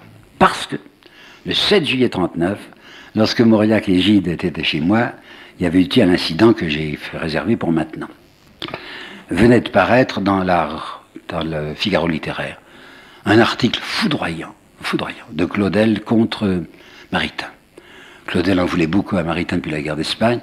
Maritain venait de publier un très beau livre, à mon sens, qui s'appelait L'humanisme intégral, mais très orienté à gauche, c'était vrai. Et Claudel n'était pas orienté à gauche, il avait fait un article affreux contre Maritain. Alors on en avait parlé à table et tous les quatre, tous les cinq, nous étions indignés. Hein. Il faudrait, il faudrait répondre, il faudrait défendre Maritain. Et je vois encore Mauriac disant, moi je ne peux pas m'engager là-dessus parce que nos enfants, les enfants Mauriac et les enfants Claudel, sont tout le temps les uns avec les autres, alors je ne veux pas d'histoire avec la famille. Bon. J'ai dit, bon, moi je ne peux pas m'engager parce que tout le monde sait qu'entre Claudel et moi, il y a de grandes différences. Enfin, on dira bien sûr. Mais vous, Guillemin, me disent toutes les deux en même temps. Hein. Vous, Guillemin, vous n'êtes pas connu. Hein. On pourrait faire l'article ensemble, vous n'aurez qu'à le signer. Alors j'avais envie en même temps, puis je me disais, c'est une drôle d'histoire. Alors j'ai pris des notes, j'ai pris un bout de papier, et j'ai écrit les idées sauvages que me glissaient et François Mauriac et Gide, et je crois, je ne sais pas si c'est moi qui ai trouvé le titre ou bien si on me l'a suggéré, Claudel chez Mammon. Et que comme Claudel est en effet administrateur de Gnoméron, j'avais dit que ce Claudel qui était si religieux ne dédaignait pas les, biens temporels. Il fait quelque chose de très très très méchant. Cet article, grâce à Claude Mauriac, qui était lié avec un nommé Bergerie, qui dirigeait à ce moment-là l'hebdomadaire qui s'appelait La Flèche, La Flèche va publier mon article.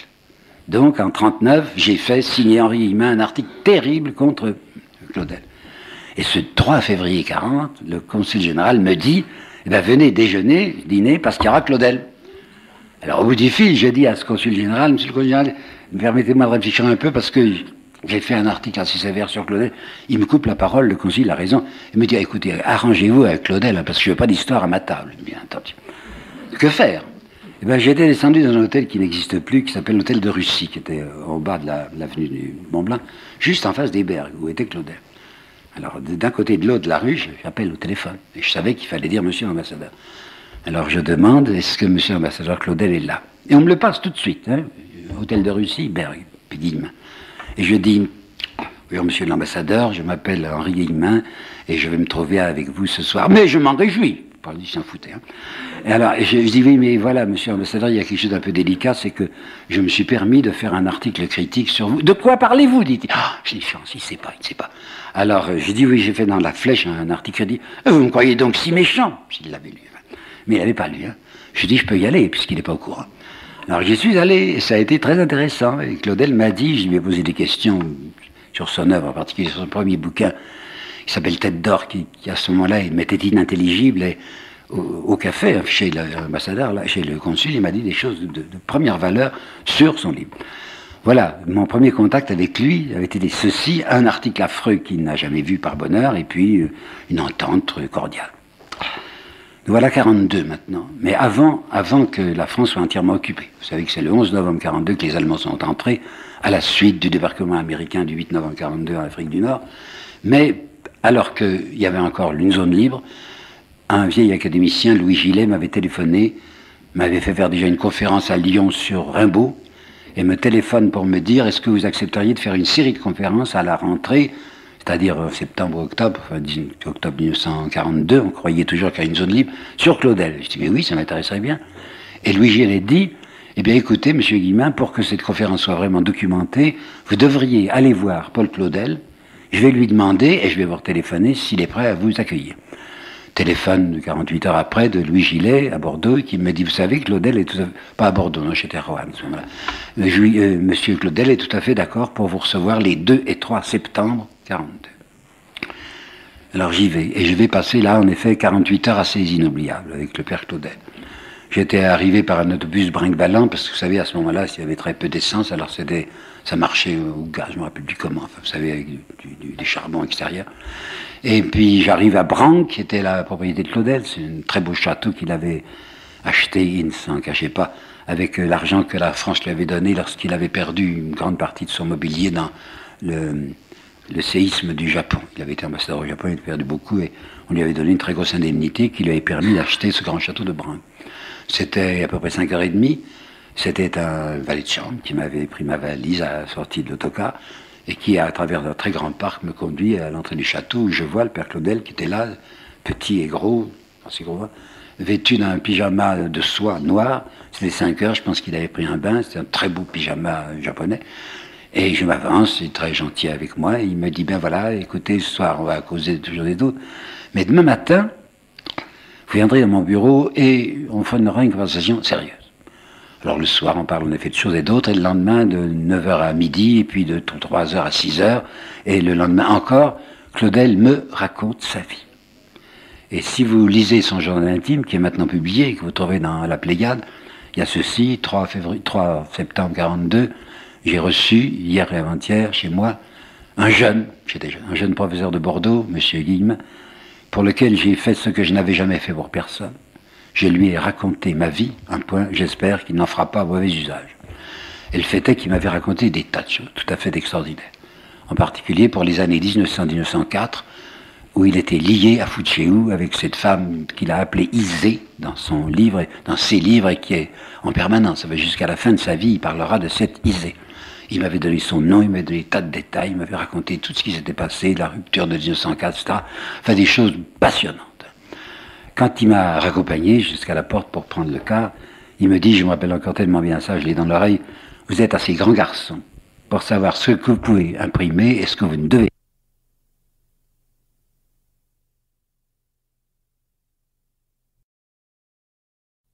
afin de ne porter préjudice à personne. Supposer que je meurs l'année prochaine, et eh ben, voyez, ça, rapporte. Hein. Il n'y aura plus personne, ça pourra blesser. Hein. Madame X est morte bien longtemps, ses enfants ont disparu. Mais je tiens à ce que ce qu'il m'a dit sur cette femme soit consigné là-dedans. Bien, il faut que je vous le décrive un peu ce personnage que j'ai donc vu de près là, et puis qui m'a fait venir souvent, depuis soit à Bronx, soit dans sa maison de Paris, boulevard Lannes, où il habitait. C'est un bonhomme qui ne ressemble pas à sa légende. Vous savez, il prenait l'allure du rhinocéros, enfin de l'homme euh, dur et qui disait n'importe quoi, et s'occupait pas d'autrui. Et je l'ai vu s'émouvoir. Je vais raconter dans quelles conditions. Comme il me racontait en effet sa vie, et que nous étions arrivés aux dernières années, il m'avait dit, voyez Guillemin, j'ai eu bien de la chance, je n'ai jamais perdu d'enfant. Et c'est terrible de perdre un enfant. Cependant, j'ai perdu un petit-fils. Il me raconte, il s'appelait Paris. Sa fille reine avait épousé un diplomate français qui s'appelait Paris. Le petit diplomate était en poste à Berne. Et il me dit, il me dit, j'ai reçu un télégramme de ma fille disant, papa, viens au plus vite. Ah, j'ai compris, j'ai compris. Et je suis arrivé trop tard, le petit était mort. alors Claudel continue et essaye de me dire, nous l'aimions beaucoup, vous savez, ce petit. Il était d'une grande douceur. Lorsqu'on le grondait, quand il faisait des bêtises, il joignait ses mains comme ça sur son cœur. Il joignait ses mains puis il baissait le nez. Et quand je suis entré dans cette pièce où il était là, étendu mort, il avait ses petites mains jointes. Puis il ne peut plus continuer. Il ne peut plus continuer. Ça l'agace, alors il s'est levé, il a toussé, il est sorti de son bureau, il est rentré dix minutes plus tard, il a dit où en étions-nous et il a enchaîné. Mais j'ai vu ce père Claudel pleurer à cause de ce petit enfant. Le lendemain, on descendait l'escalier, puis au bas de l'escalier, il met sa main sur la tête d'une petite fille qui était là. Et je lui dis qui est Il me dit oh, c'est la fille du concierge, elle est fichue, elle a une leucémie. Et de nouveau, j'ai en face de moi quelqu'un qui était ému. Et j'ai eu des tas de preuves depuis que cet homme qui se bardait comme ça, comme s'il était avec une armure intouchable, était super sensible. D'autre part, il passait pour être très peu généreux. Ben, je vais vous raconter quelque chose que je tiens d'Albert Béguin. Vous savez qui c'était? Béguin qui a enseigné à Bâle, qui a dirigé Esprit à un moment aussi. Béguin avait organisé, je ne sais plus quelle année, une première, je crois, à Bâle, de Jeannot Bûcher, de, de Claudel. Claudel avait assisté, il était très content, et on lui avait donné un gros chèque. Eh bien, Béguin m'a dit, lorsque j'ai lui donné ce gros chèque, il me l'a rendu. Il m'a dit, gardez ça, parce que je sais que vous vous occupez de gens malheureux, c'est vrai. Ce sera pour eux. Eh bien, c'était gros, hein. c'était une grosse somme de francs suisses, et il a donné comme ça, tout de suite. C'était un homme aussi qui se posait des questions. S'il avait vécu plus longtemps, je crois, hélas, que dans l'évolution de l'Église, il aurait été tout à fait ce que nous appelons à droite, ultra-intégriste. Savez-vous qu'il n'acceptait pas l'idée qu'il y ait deux Isaïe Or, depuis toujours, enfin depuis Renan, depuis plus d'un siècle, cinq siècles et demi, on sait très bien que ce que l'on appelle le texte d'Isaïe est en deux parties. On dit même le Deutéro-Isaïe, maintenant il y en a peut-être trois d'Isaïe. Ces deux textes d'Isaïe sont distants comme nous sommes à peu près de Saint-Louis, hein, à peu près de Saint-Louis.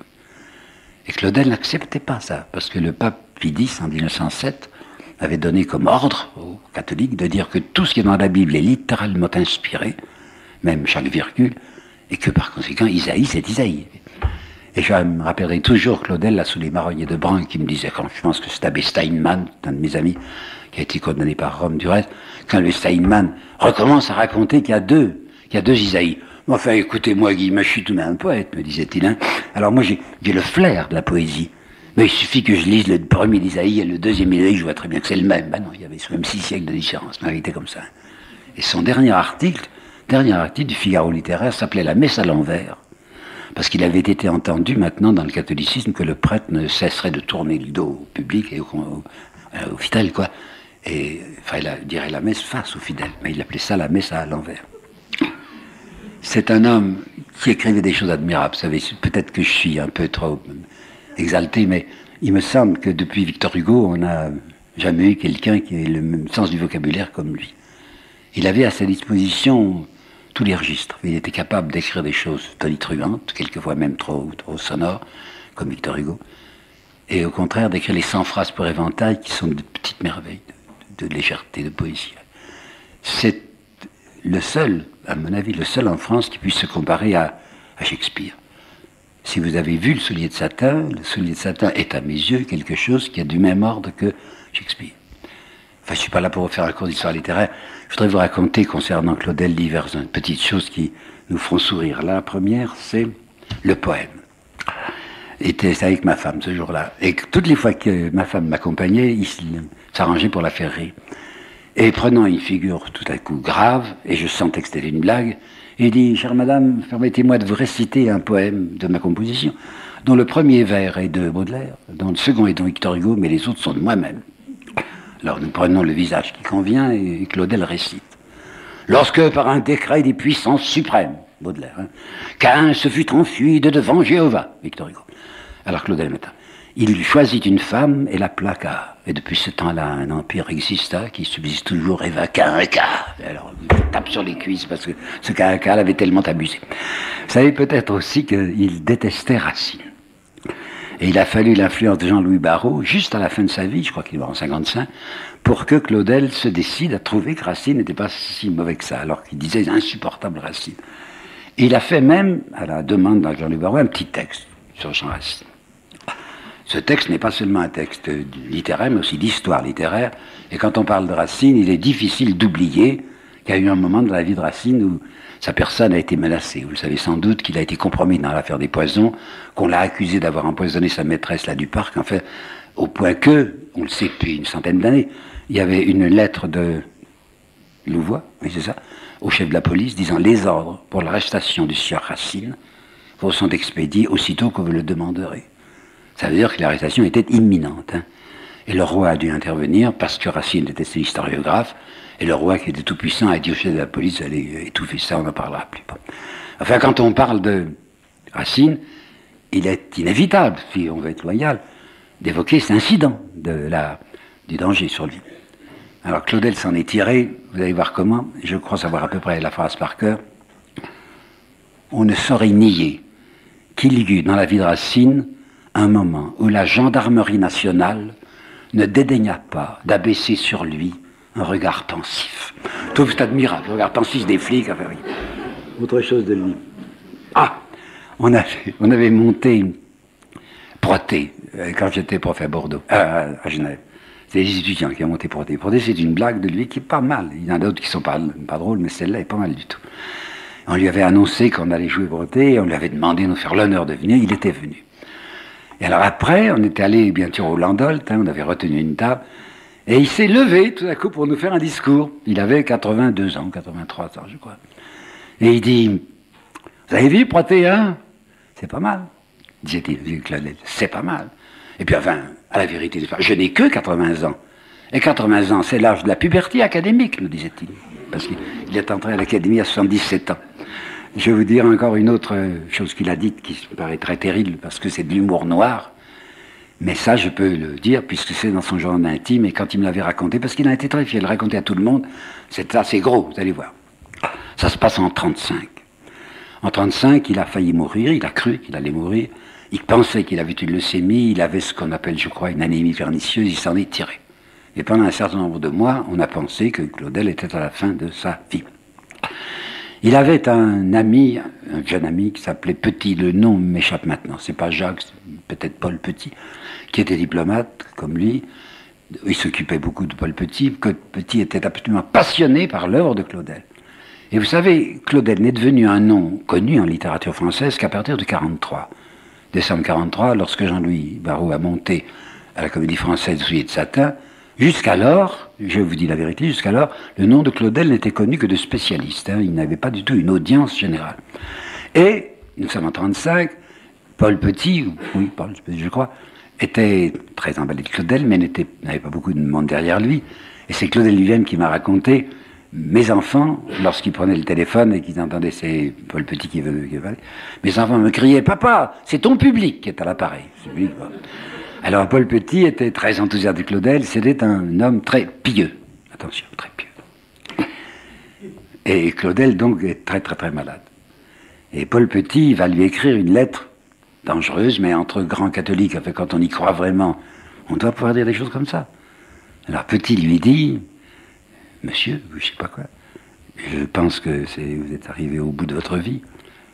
Quand vous serez auprès de Dieu, auprès du Père, pensez à moi. Claudel m'a dit, j'ai pas aimé ça, parce qu'il m'enterrait un peu vite. Hein. Là, j'ai répondu par télégramme. Entendu, je ferai un nœud à mon linceul. C'était. Mais la dernière, chose de lui que j'ai à vous dire, ça se passe, ben, je peux vous le dire, puisque c'est pas en Suisse, ça se passe à Bruxelles, mais quand je suis en. je n'irai plus jamais. quand j'étais en Belgique, je disais jamais que c'était à Bruxelles. Ça se passe en 46, je crois, et Claude a été descendu à l'ambassade, moi je m'y trouvais aussi. L'ambassadeur s'appelait Brugère, il a été révoqué du reste par une grosse gaffe qu'il avait faite. Il a été très peu de temps ambassadeur. Claudel avait une conférence à faire à Bruxelles. Il va faire sa conférence, pas comme Duhamel, hein, il n'avait pas déchiré, il avait tapé sa conférence, fait dactylographier, c'est une conférence lue, c'est toujours pas très bien, mais enfin il s'était appliqué. La conférence se termine, la voiture de l'ambassadeur est devant le palais où ça se passait, je m'assieds devant un côté du chauffeur et je me retourne pour faire conversation avec Claudel et Brugière qui était derrière. Et je vous garantis la vérité de ce que je vais vous dire, qui est un peu raide. Hein. Brugère, qui est vieil ami de Claudel, dit Ma chère amie, c'est pas mal ce que vous avez fait, mais quelquefois vous avez été mieux. Je me proportionne, répond Claudel.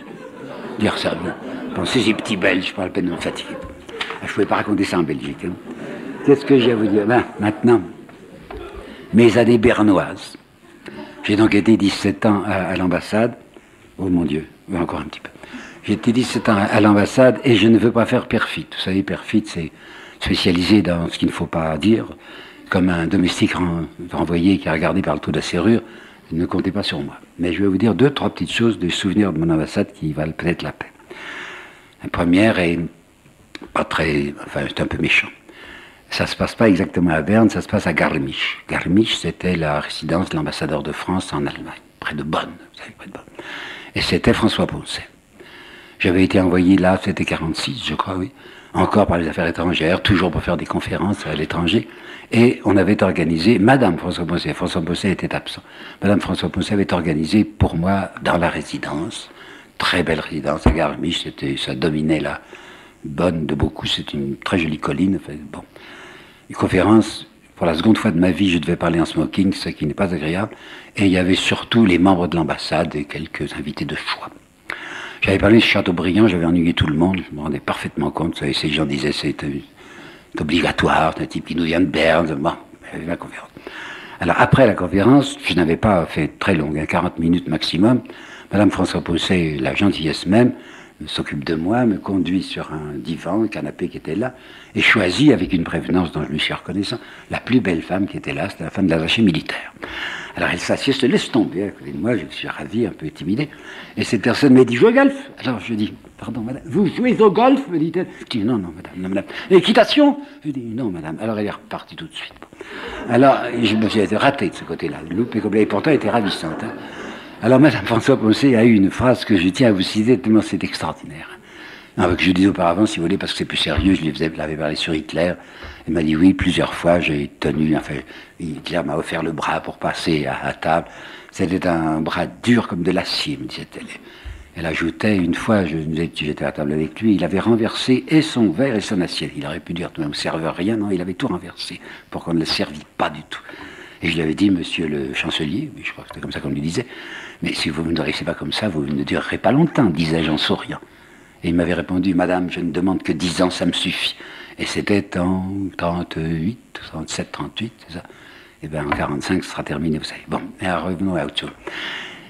Elle a eu cette phrase extraordinaire que je soumets à votre approbation, Madame François Bosset, très très aimable, je vous répète, qu'il cherchait à me faire plaisir.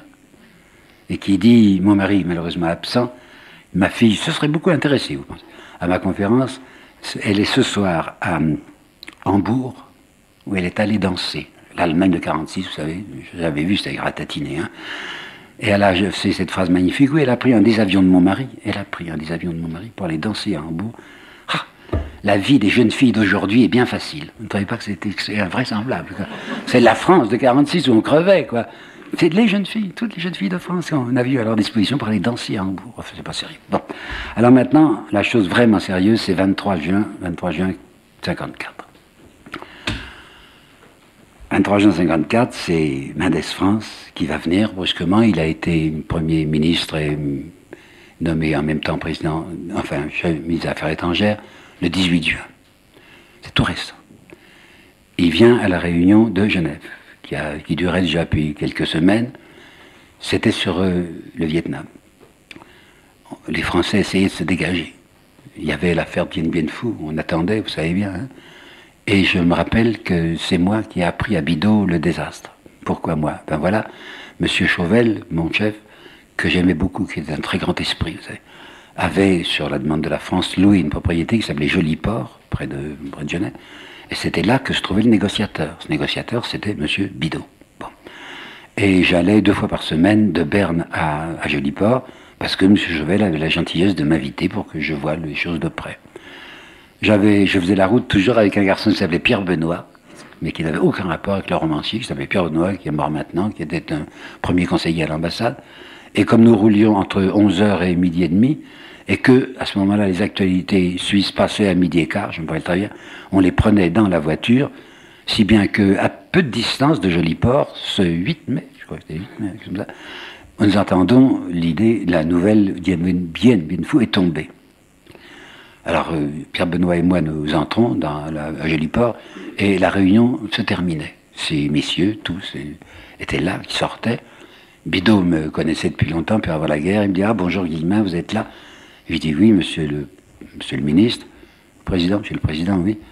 Quelle nouvelle, hein Il dit Quoi, quelle nouvelle? Je dis Vous savez bien, Diane est tombé. C'est donc moi qui lui ai appris. Match, qui était à l'affût de tout, l'a su et la semaine suivante, Match a eu l'idée, drôle d'idée, de dire la chute de Dien Bien a été apprise au président Bidot par M. Henri Guillemin, auteur de Hugo et la sexualité. Ils auraient pu trouver autre chose. Toujours est-il que... Toujours... Mais oui, tout de même. Hein. Alors je me rappelais toujours, ce pauvre Bidot, ça lui a foutu un coup, vous savez. Il ne m'a pas répondu, il a mis les mains derrière le dos et il est parti à travers la pelouse, enfin il y a une petite pelouse, jusqu'au bord du lac. Personne n'a osé l'accompagner.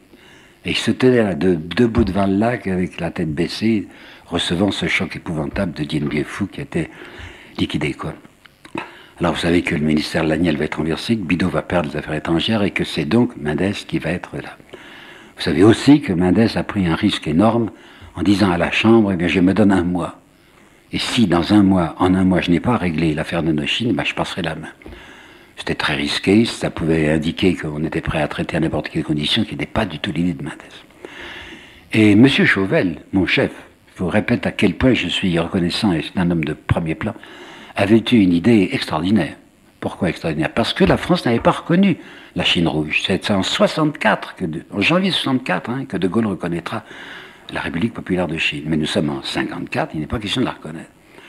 Alors, Chauvel dispendant, il se trouve qu'il y a Chou Enlai, qui représente la Chine, la Chine rouge là-bas, à Genève.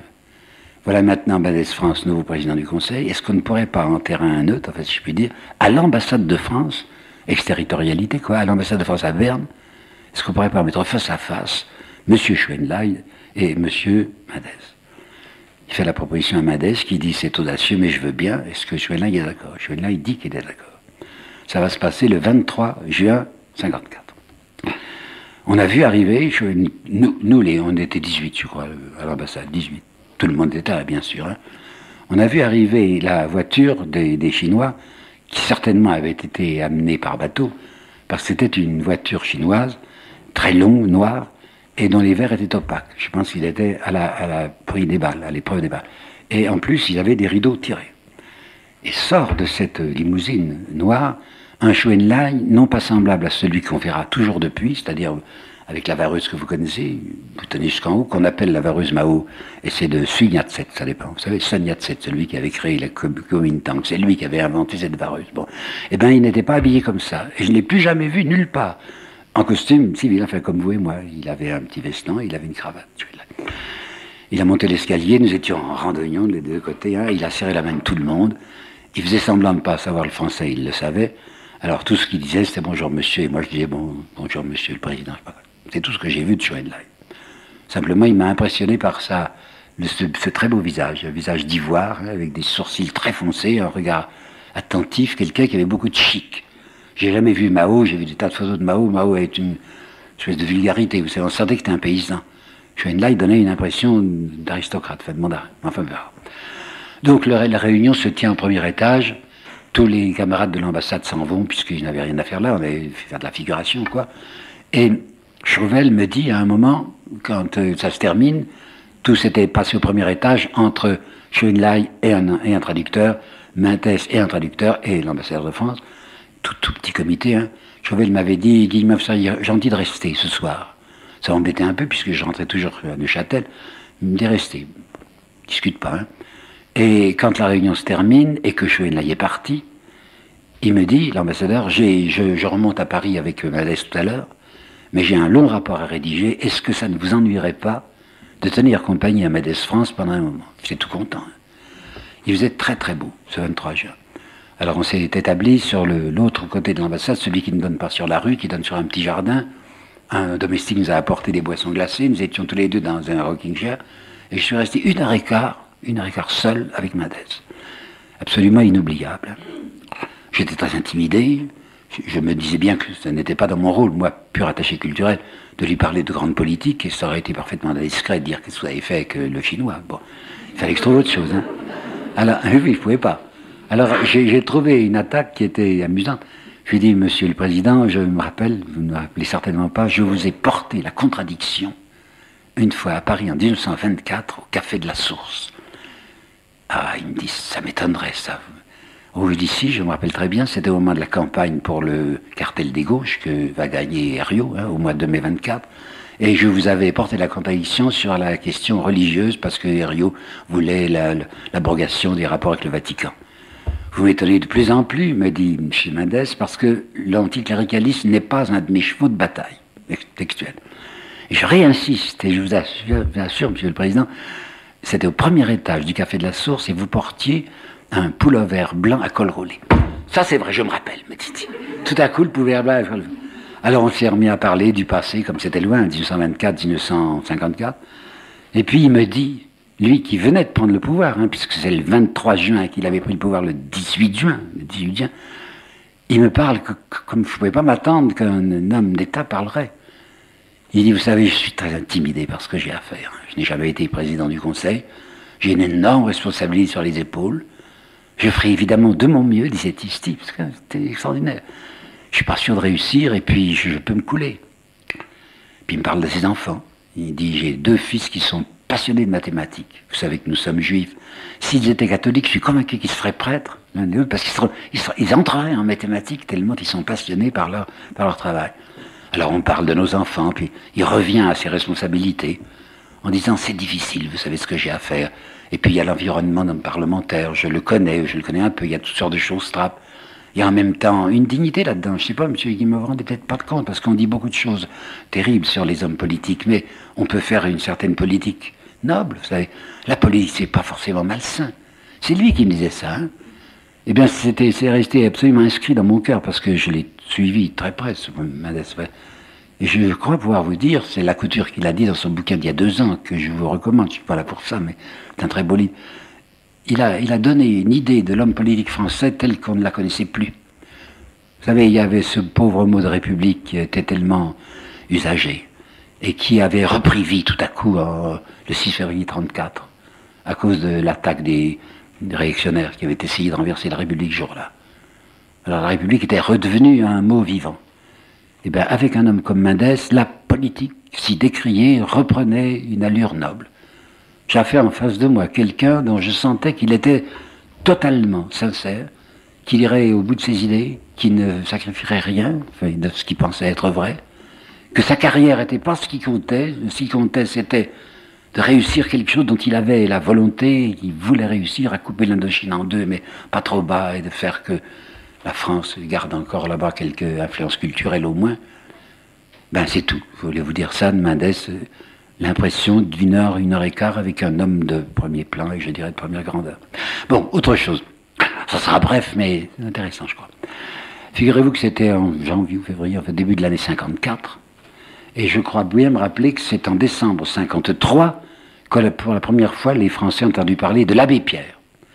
Il y avait un hiver très, très, brutal, et l'abbé Pierre s'était fait connaître à cause de ses chiffonniers, vous savez quoi, Emmaüs. Hein.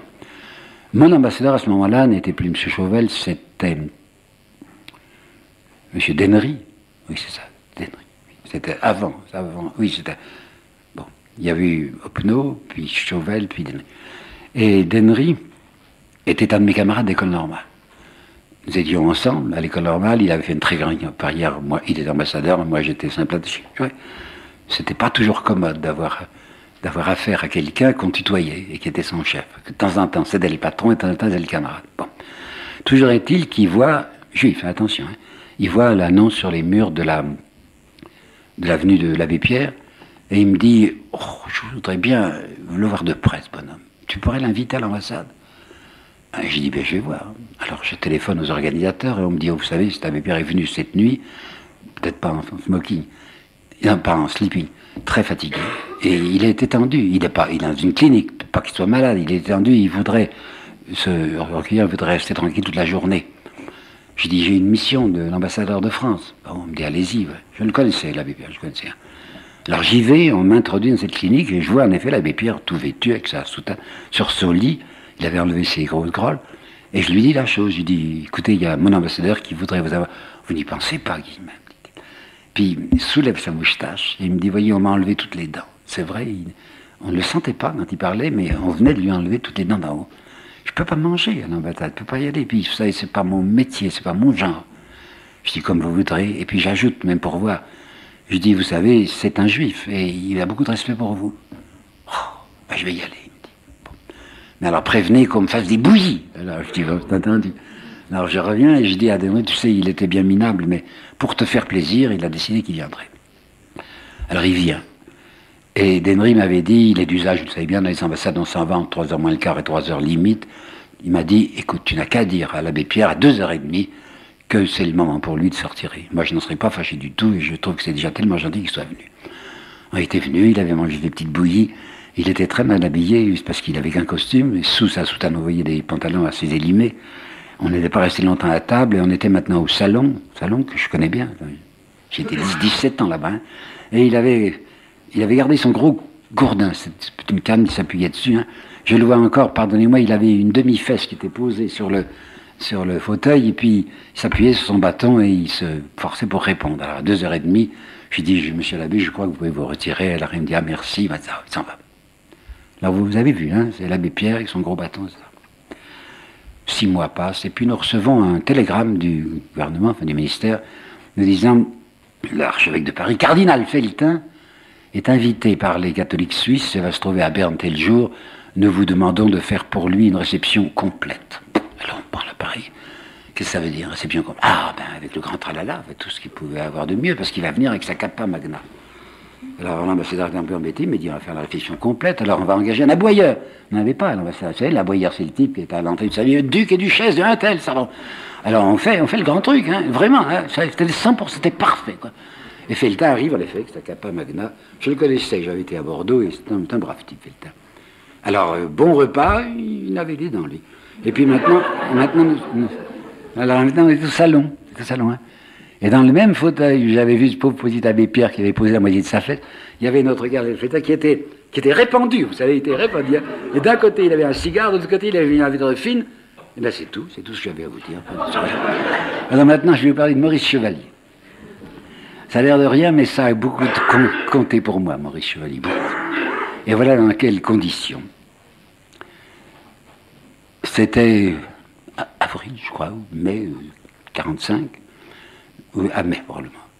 Parce que j'étais tout jeune dans l'ambassade, et on disait beaucoup de choses méchantes contre Chevalier. Le, canard enchaîné était déchaîné contre lui, parce que c'est vrai qu'il avait chanté à Radio Paris, donc sous l'occupation allemande, et bon, il était un peu compromis une gazette de Davos apprend, nous apprend à l'ambassade que Maurice Chevalier, qui est à Davos pour se reposer, a accepté de chanter gratuitement, et il paraît que c'était pas facile chez lui, pour des soldats français tuberculeux en traitement à Davos, enfin en convalescence à Davos. Alors mon ambassadeur me dit, il faut faire quelque chose, hein, parce que c'est gentil ce qu'il a fait là, et puis il est, actuellement un peu maltraité. Je ne peux pas y aller, moi, ambassadeur, ça serait trop, mais vous, Guillemin, allez-y et en mon nom, dites bien que vous représentez l'ambassade.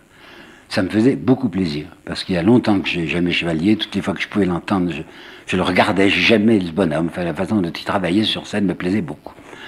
Alors on y va avec ma femme, et euh, j'arrive depuis l'après-midi, il n'était encore pas sorti du restaurant, il était tout seul, il, buvait de l'eau une eau minérale allemande, soufflez-moi, j'avais oublié, qui est un peu pétillante. Passouk, il buvait du passouk, oui.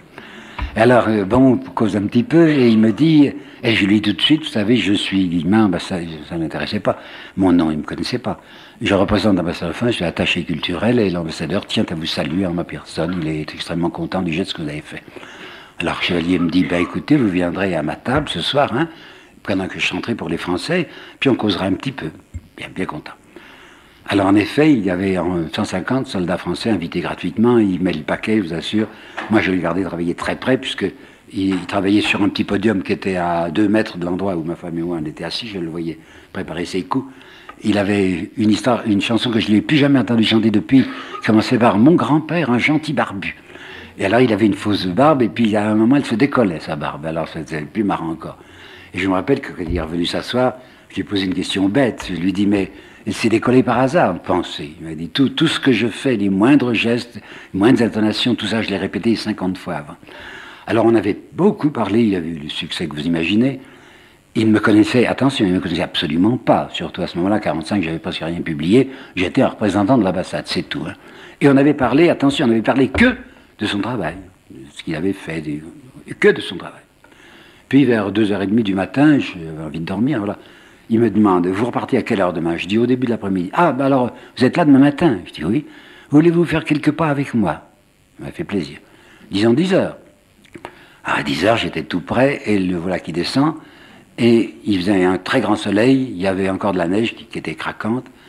On sort, je m'étais mis à sa gauche, bien respectueusement, et au bout de 50 pas, à peine, je vous dis la vérité, pourquoi est-ce que je blaguerais Tout à coup, Chevalier me dit exactement ceci. Vous croyez à quelque chose? Je dis, vous entendez par là Enfin, vous croyez en Dieu?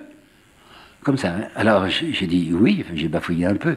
Parce qu'il me dirait ce qui se passe. Hein. Vous savez, ma, mère, j'aimais beaucoup, j'en ai même un peu trop parlé. Il fait une chanson sur la loupe, comme il appelait, comme elle l'appelait. Et je lui parle. Et j'ai toujours l'impression qu'elle me répond. Alors si elle me répond, c'est qu'elle est quelque part. Si elle est quelque part, c'est qu'il y a un paradis, c'est qu'il y a un bon Dieu. Qu'est-ce que vous en pensez? J'ai bafouillé, vous savez, j'ai fait ce que j'ai pu. Mais enfin, ça m'avait impressionné que Maurice Chevalier, brusquement, qui ne savait littéralement rien de moi, se mette à parler de ce sujet religieux. Et on est resté amis, comme je suis resté ami avec euh, François Mauriac jusqu'à la fin de la vie de Chevalier. Et j'allais souvent le voir, et c'était un type très extraordinaire. Savez-vous que c'est lui qui m'a raconté qu'il n'avait jamais rien lu, j'allais dire que des bandes dessinées, ça n'existait pas, que des petits canards, des choses idiotes, avant d'aller à Hollywood. Et qu'à Hollywood, c'est euh, un acteur français Charles Boyer, qui lui avait appris à lire. Il m'a dit, Boyer m'a dit un jour, mais tu n'es pas plus con qu'un autre. Hein. Alors pourquoi est-ce que tu ne lis jamais que des bêtises? Et alors j'ai écouté, et j'ai lu des tas de trucs. C'est Boyer qui m'a dirigé. Et figurez-vous qu'un soir, j'étais à Paris, j'avais téléphoné, est-ce que je peux venir voir? Il me dit, viens, venez, venez. Il me dit, venez. Il n'avait pas fait de mise en scène, vous en doutez, à mon égard. hein. Et qu'est-ce qu'il lisait? Le Phédon de Platon. C'est un texte difficile. hein. Ah, Il a posé le Phédon quand je suis arrivé, puis il m'a dit, vous l'avez lu? J'ai dit oui, hein, c'est pas toujours drôle. Non, mais c'est bien intéressant, quand on fait attention, c'est bien intéressant, me disait-il. Rendez-vous compte, un chevalier. Et il m'a beaucoup parlé de sa mère. Il a dit, il a dit, la, la Louque, c'était la propriété qu'il avait dans le Midi, et qu'il a donné, attention, il l'a donné, ça représentait 15 millions lourds, il l'a donné au vieux comédien. Puis il a racheté à Marne-la-Coquette une autre propriété encore meilleure, qu'il appelait aussi la Louque, puis c'était le surnom de sa mère. Et dans la maison de Cannes, où je l'ai vu, dans sa chambre, il y avait une immense photographie, euh, grandeur nature, euh, et en couleur, de sa mère. Et il m'avait dit, je veux qu'elle soit là parce qu'il faut qu'elle ait toujours un petit œil, c'est le mot, toujours un petit œil sur moi. Et si j'ai pas mal tourné, c'est certainement à elle que je dois, c'est à elle que je dois ce demi-millimètre de bon sens qui m'a empêché de faire trop de conneries. C'est tel textuel. hein. J'ai été à un moment tout près de la grogue, elle m'en a empêché. Je lui dois tout, hein, ma mère, je lui dois tout. Bon, que je vous dise deux, trois petites choses pour finir, c'est pas la peine d'être sen- sentimental comme ça, mais c'est un type qui me touchait beaucoup. hein. Alors figurez-vous qu'un jour, à, à Londres, j'ai été invité tranquillement à l'Institut de France, hein, c'était rien, l'Institut français de Londres. Et puis, prenant mon train à, Paris, le, le train qui allait franchir la, mer, je vois un chevalier qui était là. Et il me dit, mais Henri, où est-ce que vous allez? Ben, Je dis, alors, ben moi aussi, il me dit. Et je dis, mais quoi donc? Mais c'est à Royal Show. Le Show, il allait faire un numéro devant la, la reine. Moi, c'était autre chose, c'était ainsi français. Et il me dit, j'ai pris un jour d'avance. Il paraît que c'est demain que vous travaillez, j'aimerais bien vous voir faire. Je dis, oui, ça va m'intimider. Alors, à l'Institut français, j'allais parler sur euh, Jean-Jacques Rousseau, hein, Jean-Jacques Rousseau. Le directeur de l'Institut était ravi de recevoir Maurice Chevalier. hein. Alors, on avait parlé de choses et d'autres. Je devais commencer vers 5h30, je crois. Et à 5h20, je me prépare pour aller faire cette conférence. Euh, Chevalier m'accompagnait. Il y avait 50 mètres ou 60 mètres à faire dans un couloir avant d'arriver dans la salle proprement dite. Et on entrait pas, comme ça, juste devant le. Et on avait réservé une table, une chaise à Chevalier au premier rang. Et j'étais, j'avais peur. J'ai toujours été assez tracard avant une conférence, mais cette fois c'était grave, hein, parce qu'avec Chevalier, je me disais, il ne faut pas que je sois ridicule. Alors j'étais probablement livide parce que dans le couloir, dans le couloir, Chevalier me dit, ça va pas?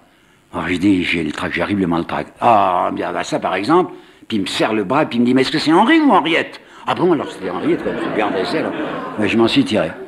Et puis il y a une seconde fois, il est venu me voir travailler à salle Playel à Paris, c'était sur Rimbaud. Et là, alors, il m'avait félicité après, le premier, puis il me dit Rimbaud, c'est un vilain, je comprends pas que vous fassiez une conférence sur un, un PD comme ça. C'était autre chose, Rimbaud. Mais enfin, il avait été choqué. Jean-Jacques c'était convenable, mais Rimbaud, c'était pas, pas convenable. Alors, il m'avait donné un conseil que je vais vous dire et qui est intéressant.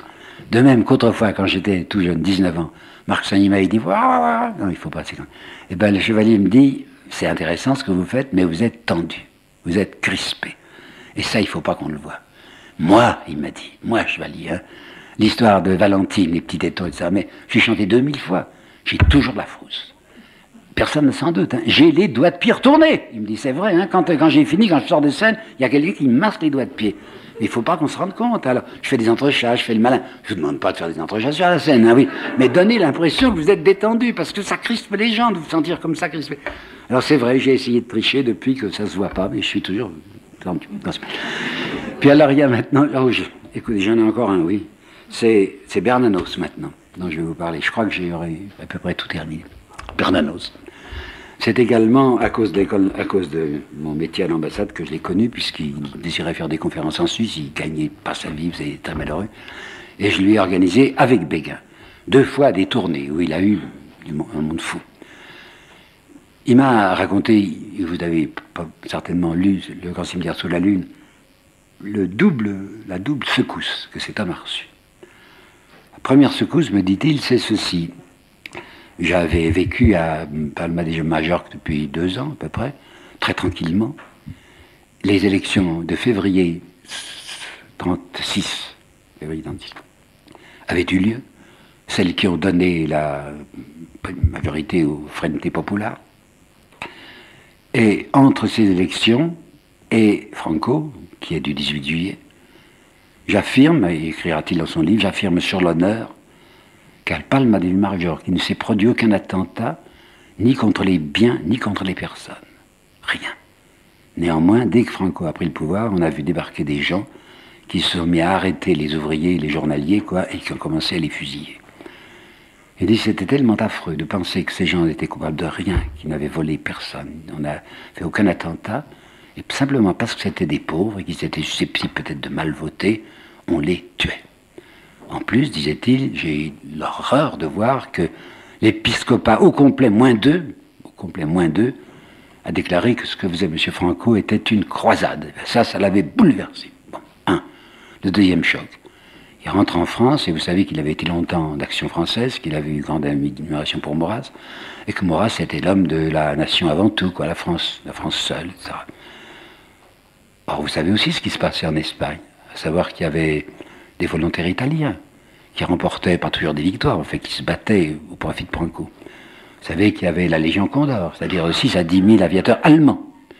Vous savez parfaitement que les Allemands, les Hitlériens, avaient dans Mein Kampf annoncé ce qu'ils feraient, c'est-à-dire qu'ils écraseraient la France, qu'ils lui prendraient non seulement l'Alsace, la Lorraine et une partie de la Champagne et de la Bourgogne. Et vous savez ce que disait déjà Mussolini, qui demandait à la France Djibouti, la Corse, puis, Nice bientôt. Donc nous avions des ennemis là. Tant qu'il y avait les républicains en Espagne, la France ne redoutait rien. Mais si de l'autre côté des Pyrénées, il y avait un régime appuyé par les fascistes, alors nous étions encerclés, nous les Français. Hein. Nous avions au nord-est Hitler, nous avions au sud-est Mussolini, nous allions avoir au sud Franco, c'est-à-dire un nouveau danger. Alors, Bernos m'a dit, j'ai été mais suffoqué, quand je suis rentré en France, de m'apercevoir que l'action française et que les journaux de droite poussaient des clameurs de joie toutes les fois qu'il y a eu une victoire italienne, une victoire allemande en Espagne. C'est-à-dire que ces gens étaient si peu des Français, étaient si préoccupés de politique intérieure et de conserver des privilèges que la défense de la patrie ne les intéressait plus du tout. Alors j'ai eu premièrement ce, choc affreux du franquisme soutenu par l'Église, et deuxièmement cette trahison, c'est le mot qu'il avait employé, enfin cette trahison des nationalistes français qui, pour des raisons de politique intérieure, ne se préoccupaient plus de l'avenir national. D'autre part, c'était un homme malheureux. Je n'ai pas le droit de vous donner trop de détails là-dessus. Du côté de sa femme, ça n'allait pas. De ses enfants ne lui donnaient aucune satisfaction. Il avait eu toutes sortes de, déboires. Et il vivait dans des difficultés constantes. Vous savez qu'il a raconté en, riant, je ne pouvais écrire que dans les bistrots. Il allait faire ses livres dans les cafés, c'est vrai. Hein. Parce que c'était là que j'étais en contact avec l'humanité, c'est pas vrai. C'est parce qu'il pouvait pas se sentir dans sa maison où il y avait un climat qui était pour lui irrespirable.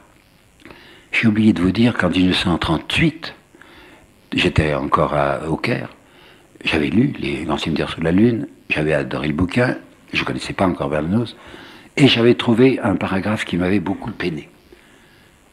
Ce paragraphe concernait Marc Sagné. Et Bernanos disait avec dérision, ce Marc Sagné, qui est un aristocrate, qui est un homme très riche, hein, et qui se félicite tellement d'avoir le courage d'affronter l'odeur du peuple. Il se trompait. Alors je lui ai écrit, je ne le connaissais pas.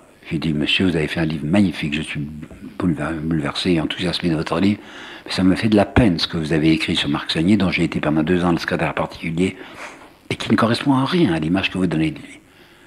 Figurez-vous que par retour du courrier, j'ai reçu une lettre de Bernanos, qui me dit, ben voyez-vous, ce que j'ai fait là, c'est mal, parce que c'est une séquelle d'action française. Hein.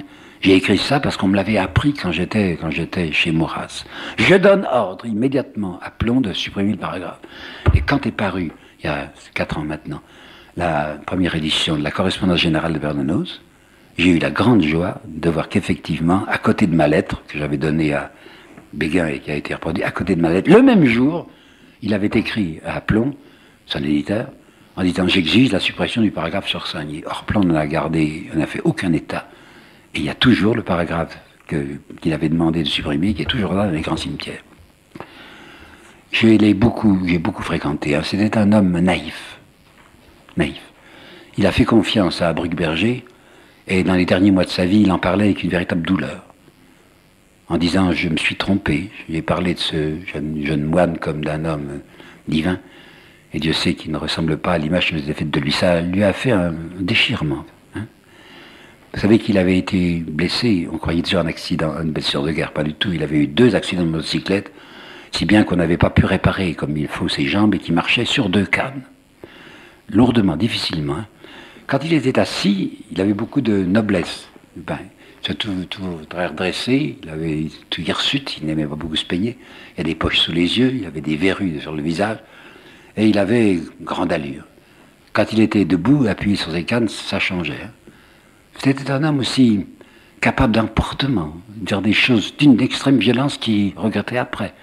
Je l'ai entendu un jour à l'ambassade faire une sortie sur Michelet qui était positivement absurde, disant l'histoire de la Révolution par Michelet, c'est l'histoire de la Révolution vue par un domestique renvoyé. Mais non, ça n'a aucun rapport. Et puis après, il a été triste d'avoir dit ça. Il savait du Victor Hugo par cœur, mais euh, à l'infini, tant qu'on voulait. Il avait tout Victor Hugo, si je puis dire, dans la tête. Il était extraordinaire pour ça. Ce qui n'empêchait pas de dire des méchancetés sur Victor Hugo, qui était un sale démocrate, qui était des bêtises, quoi.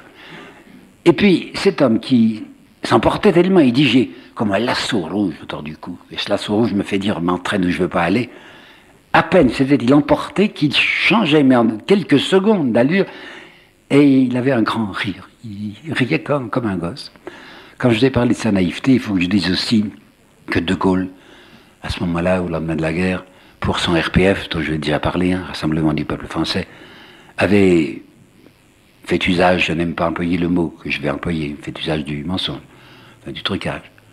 De Gaulle disait qu'il était à, guetter, il observait la houle de l'histoire, et que s'il n'y avait pas eu les événements de 40, il n'aurait peut-être pas eu le, rôle qu'il avait. Alors pour essayer de grouper des gens autour de lui, il avait inventé de dire aux Français, attention, les Russes vont vous attaquer. Hein. Si les Russes attaquent, dans 48 heures, ils seront à, Brest. C'était inconcevable. Et tandis que les Russes n'avaient pas la bombe atomique. Vous les voyez se lancer dans ce combat avec les Américains en 46, 47, alors qu'ils n'ont eu la euh, bombe atomique en 49. Eh ben, il y croyait, Bernanos. Je me rappellerai toujours qu'un jour, de, le 14 décembre 1946, il m'avait donné rendez-vous, boulevard Raspail, à la terrasse de l'hôtel Quéré. C'est là où j'ai vu uniquement, la, seule fois, sa femme, qui était, vous le savez peut-être, une descendante des Jeanne d'Arc, de Jeanne d'Arc, d'un des frères Jeanne d'Arc, c'est vrai. Son nom était d'Arc. Elle ne disait absolument rien. Bernanos avait les yeux hors de la tête. Il me dit, j'ai déjeuné avec Malraux, qui a vu le général ce matin, et le général lui a dit, avant six mois, les Russes seront à Brest. C'était pas vrai, mais il y croyait. Vous le voyez ensuite en Tunisie, où il va attraper, enfin, il va s'apercevoir qu'il a un cancer du foie, il croit qu'il a simplement une ictère. Il va mourir le 8, le, en juillet 48, ramené en France, très très malade. Et dans une des lettres qu'il écrit à Tunis, a encore quelque chose du même ordre. Il dit Les généraux français que j'ai vus à Tunis m'ont dit c'est Tunis qui sera le Londres de la prochaine France libre. Et quand je leur demande des explications, Bernos me dit ils m'ont dit les Russes vont attaquer, alors De Gaulle se réfugiera à Tunis, comme pendant la guerre il s'est réfugié à Londres, c'est de Londres qu'est partie la résistance contre le nazisme, et eh bien c'est de Tunis que, commencera la résistance contre le bolchevisme qui aura envahi l'Europe. Pauvre type. Ce qui me touchait beaucoup chez lui, c'était cet acharnement d'espérance. Je viens de vous dire que sa vie était très difficile, qu'il manquait le temps d'argent, que ses enfants lui faisaient tous les coups possibles. Et c'était un homme accroché à une certaine espérance surnaturelle. Il avait une formule, l'espérance c'est ce qui est au-delà de l'espoir. Hein. L'espérance c'est ce qui est au-delà de l'espoir. Et comme je ne veux pas terminer sur Bernanos par quelque chose de triste, je vais vous raconter ce qu'il a fait la deuxième fois qu'il est venu à l'ambassade et quand il est sorti. C'était cette deuxième fois qu'il s'était très mal conduit à l'égard de Michelet, disant c'est ridicule. L'ambassadeur avait été extrêmement correct, l'accompagnait jusqu'à la porte. La porte est ouverte, il y a maintenant les quatre marches du perron, il va, sortir. Les adieux sont faits, c'est fini, quoi, il a qu'à partir. Et tout à coup, là, sur la porte, voilà, Bernos qui se retourne vers l'ambassadeur, et qui lui dit, comme on dit à un copain, vous connaissez celle de Gustave? Savez, comme on dit, la blague, quoi. Vous connaissez celle de Gustave? Et bien poliment, l'ambassadeur dit, non, non, cher ami. Alors la voici. Et avant de partir, Bernanos a prononcé les paroles que voici, que j'ai tout de suite notées parce qu'elles étaient historiques. Il a expliqué c'est un alcoolique qui est victime d'un dédoublement de la personnalité. Écoute, Gustave, j'allais voir où je suis. Mais si je revenais pendant que je suis parti, tiens-moi bien pour que je sois encore là quand je reviendrai. Et ben voilà, ça c'est du, Bernanos 100%. Et ben j'ai comme fini. Je pourrais vous parler de quantité de gens que j'ai frôlés, que j'ai bien connus, mais l'essentiel a été dit. Des amis incroyants, j'en ai eu beaucoup. Étiamble, ça, Étiamble, c'est évidemment quelqu'un qui déteste le christianisme, et je l'aime beaucoup. Claude Roy, quelqu'un qui n'aime pas du tout mes idées, il dit que je suis un pauvre garçon, mais la dernière fois que je l'ai vu, il m'a embrassé. Puis, alors, du côté chrétien ou catholique, il y a ce monsieur qui s'appelle le frère Roger, à Thésée, qui est pour moi quelqu'un de premier plan. Il ferait penser à peut-être un père de Foucault. Et puis, il y a le canard enchaîné, parce que le canard enchaîné m'a toujours soutenu. Et j'avais, jadis, au canard enchaîné, quelqu'un qui s'occupait de ces étranges lucarnes, comme on disait, vous savez, c'est-à-dire qui faisait le commentaire de la télévision. Il signait Clément Ledoux, comme pour indiquer sa bonté, alors qu'il était méchant comme tout, et que ses articles étaient toujours des éreintements. Son véritable mot était Pierre Châtelain. Et Pierre Châtelain m'a toujours défendu, toutes les fois qu'il pouvait prononcer mon nom, il le faisait. Et comme il faut une fin, il faut convenable, une conversation de celle-là, je vais vous raconter ce qui m'est arrivé avec le canard enchaîné lorsque M. Pompidou avait prononcé sur moi des paroles historiques. C'est en 1969, et j'avais publié un petit livre dont je ne regrette rien, pas même une syllabe, sur Napoléon. J'avais appelé ça Napoléon tel quel. Nous sommes en août 69 et le président de la République, M. Pompidou, estime qu'il doit aller faire un discours à Ajaccio pour le deuxième centenaire de la naissance de Bonaparte. Alors il va y aller, et Madame Ernu, je ne crois pas qu'elle ait quelque rapport avec notre Ernu Claire d'aujourd'hui, Madame Ernu, envoyée par le Figaro, interroge M. Pompidou, et dans le Figaro du 9 août 1969, M. Pompidou dit ceci. À Ajaccio, je ferai un portrait psychologique de l'empereur, ce qu'il n'a pas fait. J'ai lu tout ce qu'il faut lire, il des paquets, sur l'empereur, même le livre de ce Guillemin qui a passé sa vie à fouiller dans les boîtes à ordures.